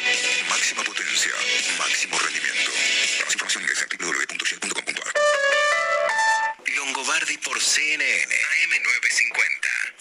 De Marcelo Longobardi. Este espacio fue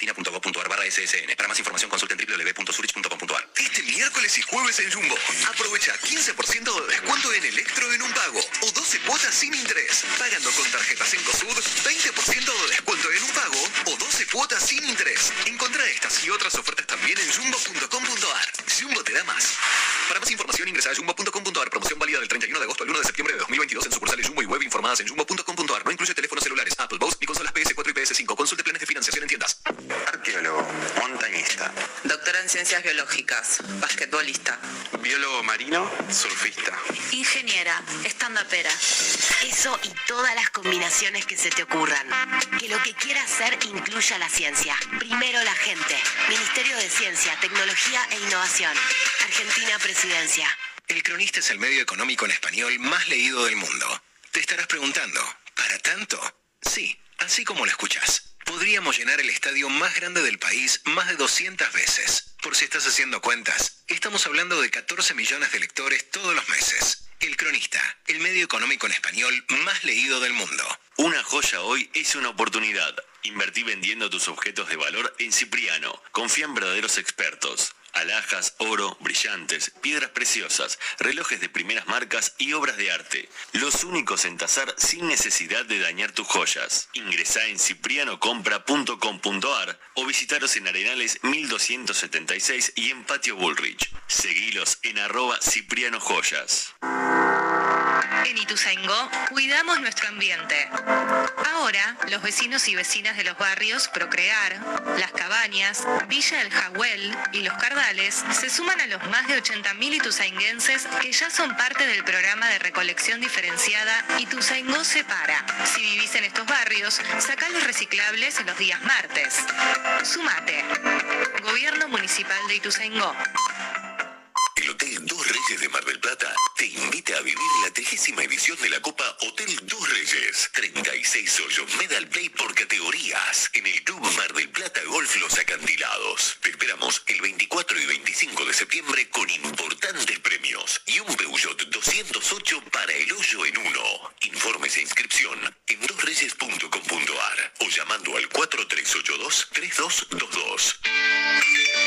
Hija, avísame si llegaste bien. Llegué. Sí, por fin llegué. Tengo una casa que la escritura dice que es mía. Llegué a empezar mi propia familia y llego todos los días a mi casa propia.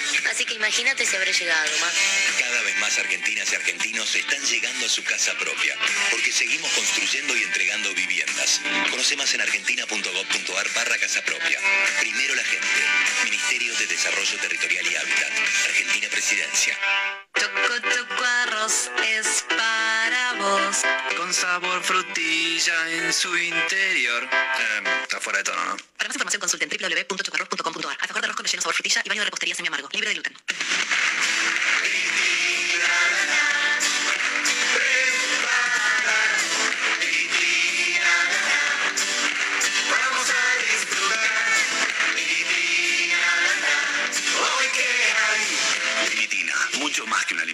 Para más información consulten www.molinos.com.ar. Alimento base de harina de trigo y sémola con vitaminas, calcio y herbicink. Existen muchísimas razones para elegir asociar como tu ART.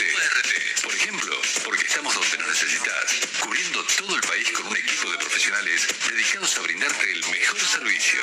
Conoce más ingresando a asociart.com.ar. Superintendencia de Seguros de la Nación. Para consultas y reclamos 0800 666 8400 www.ssn.gov.ar Número de inscripción SSN 620.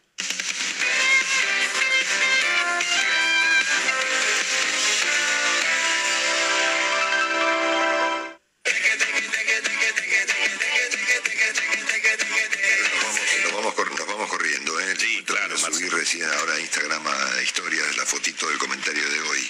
Y le voy a compartir con CNN Radio Argentina, así que ustedes van a poder ver el garabato. El que lo pueda descifrar tiene un viaje a Bariloche. Exactamente. exactamente. Bueno, un abrazo para todos ustedes. Gracias por todo. La comisión de la Cámara de la Capital. Exactamente. Gracias, Juan. Gracias, eh, Nico. Gran abrazo. Gracias, gracias Willy. Gracias, Romy. A las grande. 6 y 5 mañana estamos. Chau, chau. Hola, fenómeno.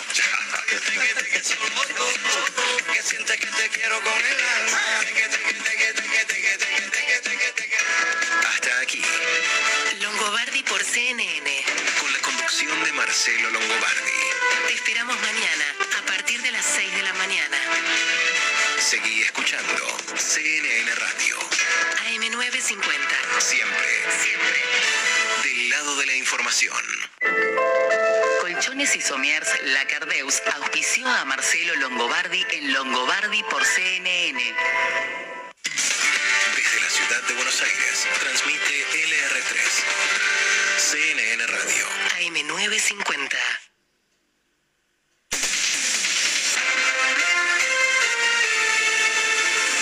CNN Radio. AM950. Servicios informativos. 10 de la mañana a 3 minutos, la temperatura en Buenos Aires es de 15 grados 3 décimos, la humedad 74% y el cielo está algo nublado. Yeah. Gobierno volvieron a respaldar a Cristina Kirchner. En la previa de la reunión de gabinete, el titular de la Agencia Federal de Inteligencia, Agustín Rossi, afirmó que el oficialismo espera una condena absolutoria a Cristina Kirchner al entender que no hay pruebas sólidas en su contra en la causa vialidad. Al respecto, así lo comentó. Esperamos que el fallo sea absolutorio para con la vicepresidenta. No hay ningún motivo para que Cristina esté condenada y que se avale el alegato del fiscal. Claramente desde un principio lo dijimos, es de la única manera que se puede puede involucrar a la Cristina en una causa de esta característica exponiendo la figura de la asociación ilícita. No hay una resolución administrativa, no hay un decreto, no hay eh, un audio, no hay un chat que la pueda involucrar a Cristina con todas las acusaciones que lleva adelante el juez. Desde Casa Rosada, Nicolás Gallardo, CNN Radio. Elisa Carrió afirmó que Cristina Kirchner habla con autoridad de cosas que no sabe. La líder de la coalición cívica afirmó en La Nación Más que la vicepresidenta es una mujer que en lo cultural es primitiva. Yo no la puedo escuchar porque además habla con autoridad de cosas que no sabe nada. Y llegó el momento de decir, me parece que Cristina Kirchner, que yo la conozco hace tantos años, es una mujer que aparenta que sabe y no sabe, que aparenta tener memoria y no la tiene. Podríamos decir que en lo cultural es primitiva, que se forma solamente con la contratapa de un libro. Me molesta mucho decir esto de una mujer, jamás lo dije, pero su nivel de autoridad me permite decir, después de haberme leído 15.000 libros, ganado todos los concursos en la universidad, que mi experiencia cuando yo estaba en el Parlamento era que ella hablaba de cosas que no sabía.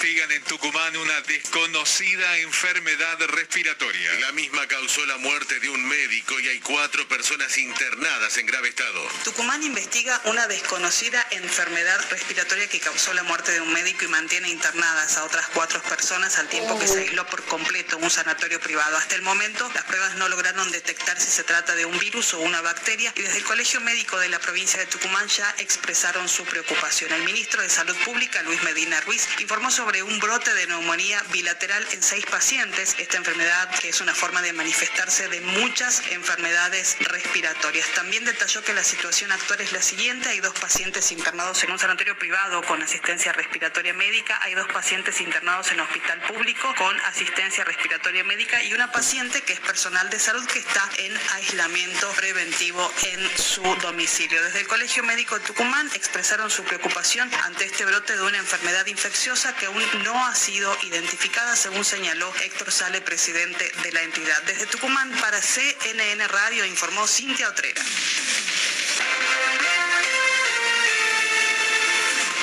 Departamento de Justicia de Estados Unidos encontró evidencia de obstrucción en el allanamiento en la mansión de Donald Trump. Desde la central de noticias de CNN nos informa Leticia Guevara. Los documentos del gobierno de Estados Unidos localizados en la residencia Mar-a-Lago del expresidente Donald Trump probablemente fueron ocultos y retirados de una sala de almacenamiento como parte de un esfuerzo por obstruir la investigación del FBI sobre el posible mal manejo de materiales clasificados por parte de Trump. Así lo dijo el Departamento de Justicia en una presentación el martes por la noche. La presentación representa el caso más sólido del Departamento de Justicia hasta la fecha de que Trump ocultó material clasificado tomado de su tiempo en la Casa Blanca. El Departamento de Justicia reveló los sorprendentes nuevos detalles de cómo parte de su movimiento para oponerse al intento de Trump de intervenir en la investigación federal que condujo al allanamiento de su centro vacacional en Florida y su deseo de que se nombre un fiscal especial para el caso. Incidente en el kilómetro 9 y medio de autopista La Plata Buenos Aires rumbo a Huergo Moras desde el kilómetro 7. Ya está libre la calzada luego de una colisión en Joaquín González y Arregui en Villa del Parque. El premetro está interrumpido por medida de fuerza gremial y opera con demora el subte E.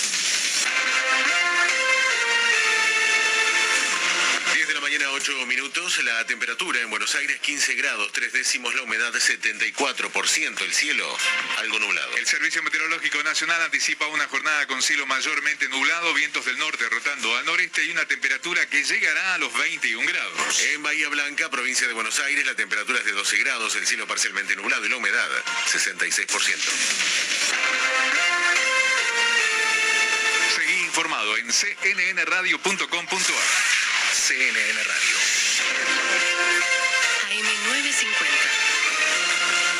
Siempre. Siempre. Del lado de la información. CNN Radio Argentina. En tu celular. Bajate la aplicación. CNN Radio Argentina.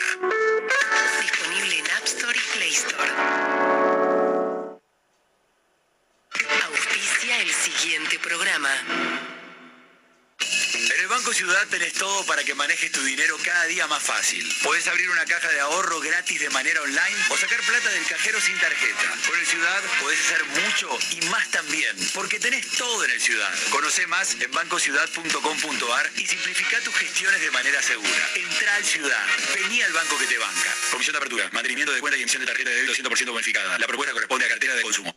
Sentir. Disfrutar.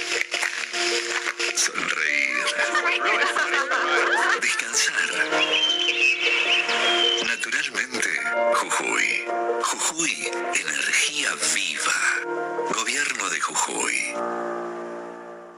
¿Sabías que cada donación de sangre puede salvar cuatro vidas? En los hospitales de la ciudad y en las campañas de donación se brindan turnos para donar de forma sencilla, rápida y segura.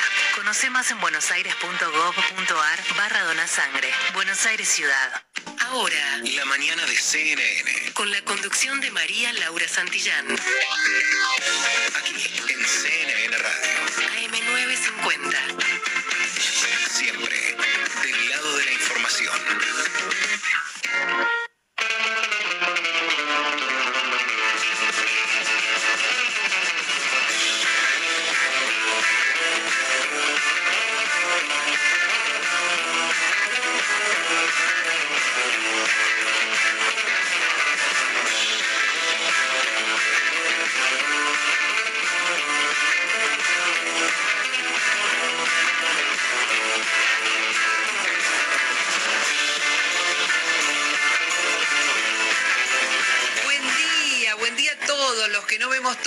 Y los que vemos todos los días aquí. Buen día, buen día para todos. Empezamos una mañana con una temperatura cada vez más linda y eso nos pone de muy buen humor. Y nos vamos a ocupar de la economía porque tenemos algunas cosas para compartir en relación a las tarifas, por ejemplo. Mm, en fin, al tema de la inflación también, pero todo lo que se pueda para intentar encontrar la vuelta a esta vida complicada, nosotros se los vamos a contar. Eh, se vienen los tarifazos, se vienen los aumentos de segmentación, veremos cómo duele, cuándo duele, cada uno de los detalles y mientras tanto todo el tema político que ustedes ya conocen. Eh, el centro de la escena lo tomó la vicepresidenta y no lo quiere soltar. Pasan otras cosas en el país. Ustedes saben que si hablamos con Matías Lamens, por ejemplo, nos cuenta el previaje, algo recontra interesante. O si hablamos con Jaime Persic, nos cuenta algunas cosas que están haciendo en relación a la conectividad. Claro, eh, de esto no se habla. Habla la vicepresidenta, eh, de alguna manera monopoliza la atención con algunas cosas discutibles es poco, en realidad anticonstitucionales, porque está abriendo el frente, eh, nuevo contra la reta, contra la ciudad, debe estar todo estudiado, y planteando algo imposible, que es la autonomía de la ciudad que se frene. En fin, más allá de que sea imposible, que salgan los constitucionalistas a explicar que es, anticonstitucional, que salgan los vecinos y salgan los mensajes, les cuento que a nosotros nos escriben muchísimo por este programa y, y- y bueno, dicen basta, basta de Cristina Kirchner en la casa, por favor, basta de hablar de Cristina Kirchner. Es muy difícil, es muy, muy complicado. Se tiene un, realmente tiene una expertise para, para generar, una capacidad para generar toda la atención y que toda la atención esté alrededor de ella y sobre todo en el frente de todos. Por eso les di dos ejemplos de cosas que están pasando, que cada tanto co- conversamos, cosas concretas, cambios, que no hay espacio para conversarlas. Resulta que lo primero es la temperatura y la máxima para hoy parece linda, Romy. Sí, la verdad que sí, María Laura. 16 grados es la temperatura. eh, llegaremos a 21 de máxima con sol por momentos, mayormente nublado, pero con una temperatura más que, más que buena, ¿no? Con 21 grados de máxima y de a poquito, de a poquito va subiendo y nos vamos acercando ya a ese 21 de septiembre tan esperado, ¿no? Ay, no, sí, por favor, todavía no empezó septiembre y ya estamos deseando festejar el Día de la Primavera, pero de a poquito vamos, ¿eh? De a poquito vamos. Ay, se siente menos frío que ayer, menos frío que anteayer y esa es una gran noticia. Aunque todo el mundo pensaba que ya empe- empezaba el calor, ¿viste? Cuando vienen los calores y ahora otra vez a prender las estufas. Bueno, a ver, de todos los temas que hay, tenemos complicaciones porque tenemos ganas de no hablar de Cristina, pero se complica un montón, Fernando, un montón. Intentémoslo. ¿Cómo hacemos, Fer? Fernando González. A ver, está en línea Fernando González. Me interesa abrir el programa con él. Me interesa sobremanera abrir el programa con él, pero no lo escucho. Así que, como no podemos hablar con él, eh, vamos a hablar con Virginia, que en, orden de aparición está Virginia Porchela. ¿Por qué está en orden de aparición? Porque dice Virginia que hoy es el último día de las tarifas subsidiadas. Eso dice Virginia. Por lo menos eso dicen en el gobierno. ¿Será o no será, Vir? A ver, qué manera fea, ¿no? De poner último día, apúrate ahora, prende toda la estufa y después apurate todo. Eh, a ver, básicamente sí, que va a ser el último día de tarifa subsidiada, sí. Lo que no está muy claro es cuándo se va a empezar a cobrar el aumento. ¿Por qué digo que no va a estar muy claro cuándo se va a empezar a cobrar el aumento? Porque las empresas están lejos, las distribuidoras de gas, de luz, están lejos de tener todo listo para implementar el esquema de segmentación. De hecho, ni siquiera están completos eh, publicados completos los cuadros tarifarios para todas las categorías. Tenemos una parte de la información, una parte de los precios, no está todo completo. Con lo cual, cualquier cosa que, cualquier definición que falte va a ir ocurriendo durante septiembre y será retroactivo al primero de septiembre porque ya se dijo que el aumento o la quita de subsidios, mejor dicho, rige a partir del primero de septiembre. Lo que sí sabemos es que no sabemos si van a llegar a tiempo a facturarlo ah. para octubre. Pero ellos eh, siguen diciendo primero de septiembre es que el aumento te lo van a cobrar, vos abrís la hornalla o prendés la luz y el aumento aparentemente, según te están diciendo, lo cobran. A ver, escuchen todos, todo lo que en septiembre eh, usen, utilicen, va a ser cobrado en octubre, pero a partir de septiembre hay que cuidarse. Ahí está, entendí. Sí, claro, ahí entendí. A partir de octubre se supone que te va a llegar la boleta. Esa es la, parte, esa es la parte más compleja porque las empresas mm. todavía no lo tienen muy claro cómo va a funcionar este esquema que es muy engorroso y está flojito incluso de papeles. Fíjense, está flojo de papeles. A ver, Fer, si podés agregar. Los dos coinciden, los dos me pasaron un número que me da un frío. 170% de aumento, Fer. Así es, ¿cómo estás, María Laura? Virginia, y está, eh, está correcto, digo, ese es el piso. Todo lo que entendemos es que eh, los aumentos van a, van a empezar en ese, en ese porcentaje y van a terminar siendo más. Viste que el, descuento o, la quita del subsidio se hace en tres partes, que empieza por el 20% de septiembre, 40% en noviembre y después de enero tenés el resto del 40%. Así que eh, yo creo que vamos a tener muchas facturas, tanto entre los residenciales, que somos todos nosotros, como los comercios, como los edificios, que incluso van a sobrepasar esa cifra. Por eso se habla, María Laura, de piso del 170%, a partir del 170% cuando se retiren todos los subsidios y empiece a cobrarse eh, el aumento de forma plena. Bueno, eh, me parece que tenemos que hacer pie hoy en los números, chicos, porque, porque hay, hay muchas cosas para contar que no son buenas, lamentablemente. Nos encantaría poder contarles cosas buenas, pero no estarían apareciendo cosas, cosas buenas. Resulta que lo único bueno es que ganamos el, el volei y que Guido Berkovich tenía razón. Viste, viste que ganamos, viste que ganamos en el Mundial de Voleibol, eh, María, ganamos 3 a 2. No fue un buen partido del equipo de Marcelo Méndez, pero eh, ganamos después de revertir el resultado. Iba Argentina 1 a 0 arriba, lo perdía 2 a 1, lo terminó ganando 3 a 2 en el tiebreak.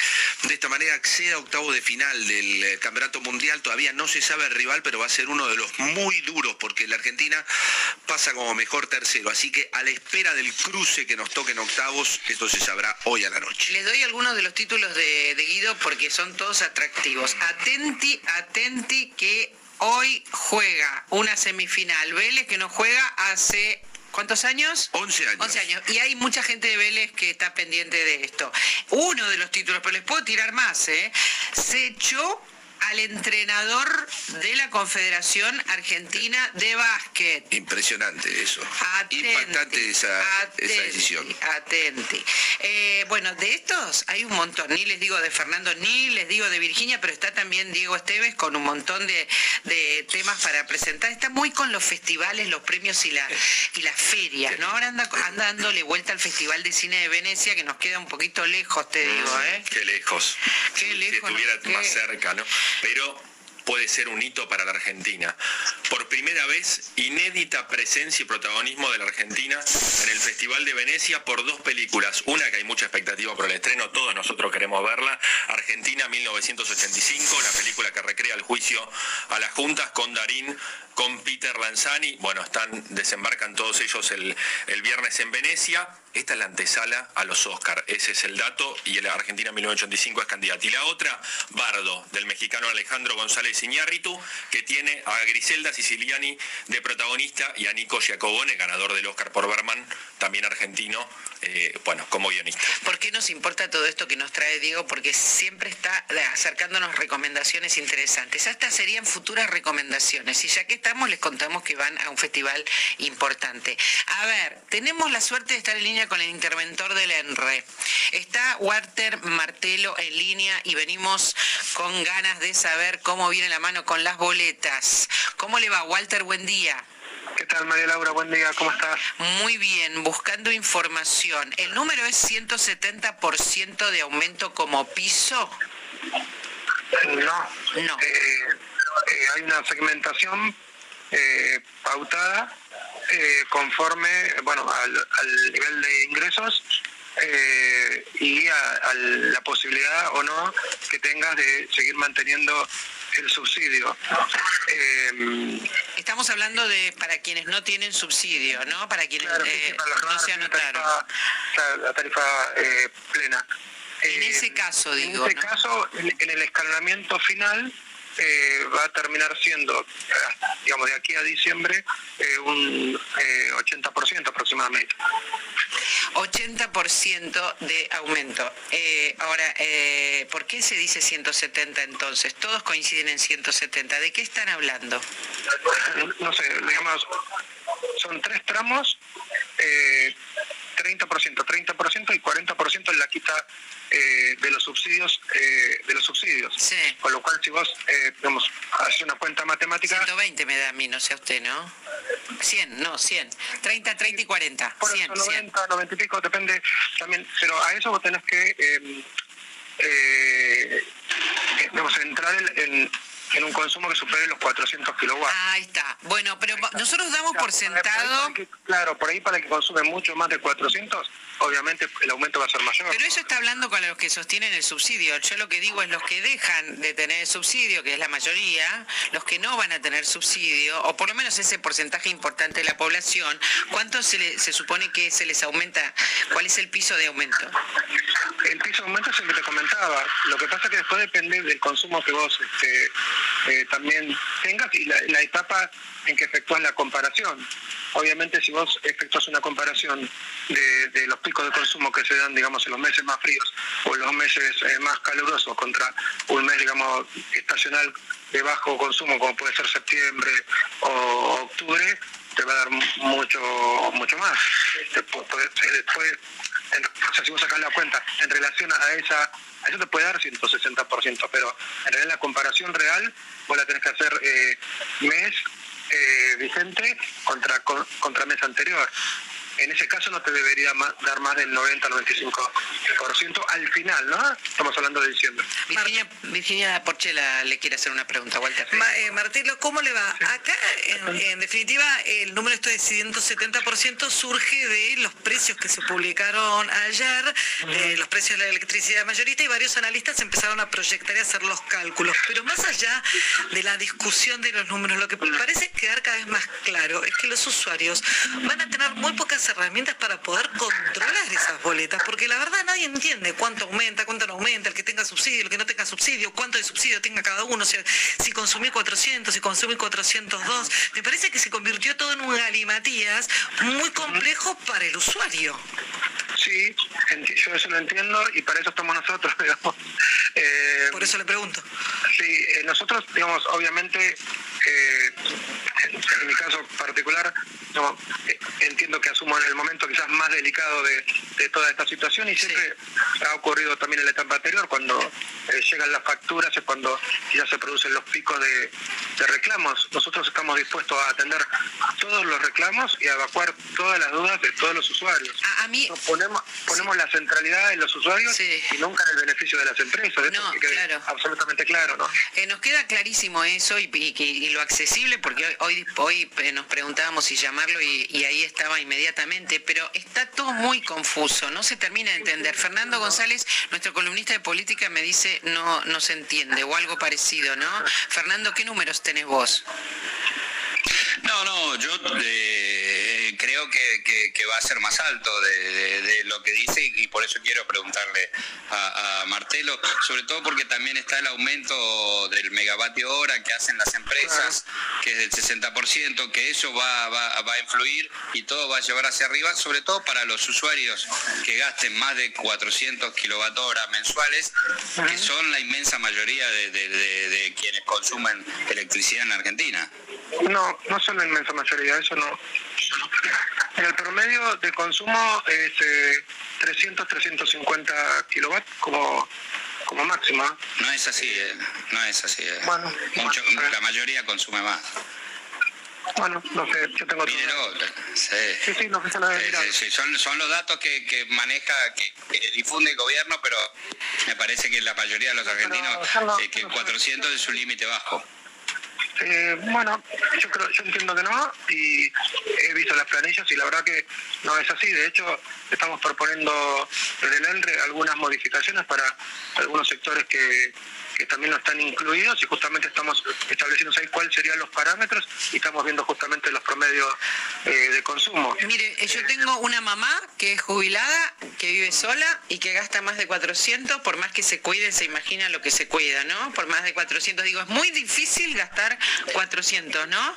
Sí, es muy difícil. Un, hogar promedio, clase media, eh, ni hablar si hay chicos, es complejo bajar de los 400. Es complejísimo digamos. Eh, no sé de verdad qué números están manejando. Sí, bueno, eh, yo, mira, eh, yo podría hablar de mi boleta, pero no, no dar un testimonio personal, pero nunca he llegado a ese consumo. personalmente tampoco tengo grandes instalaciones eléctricas.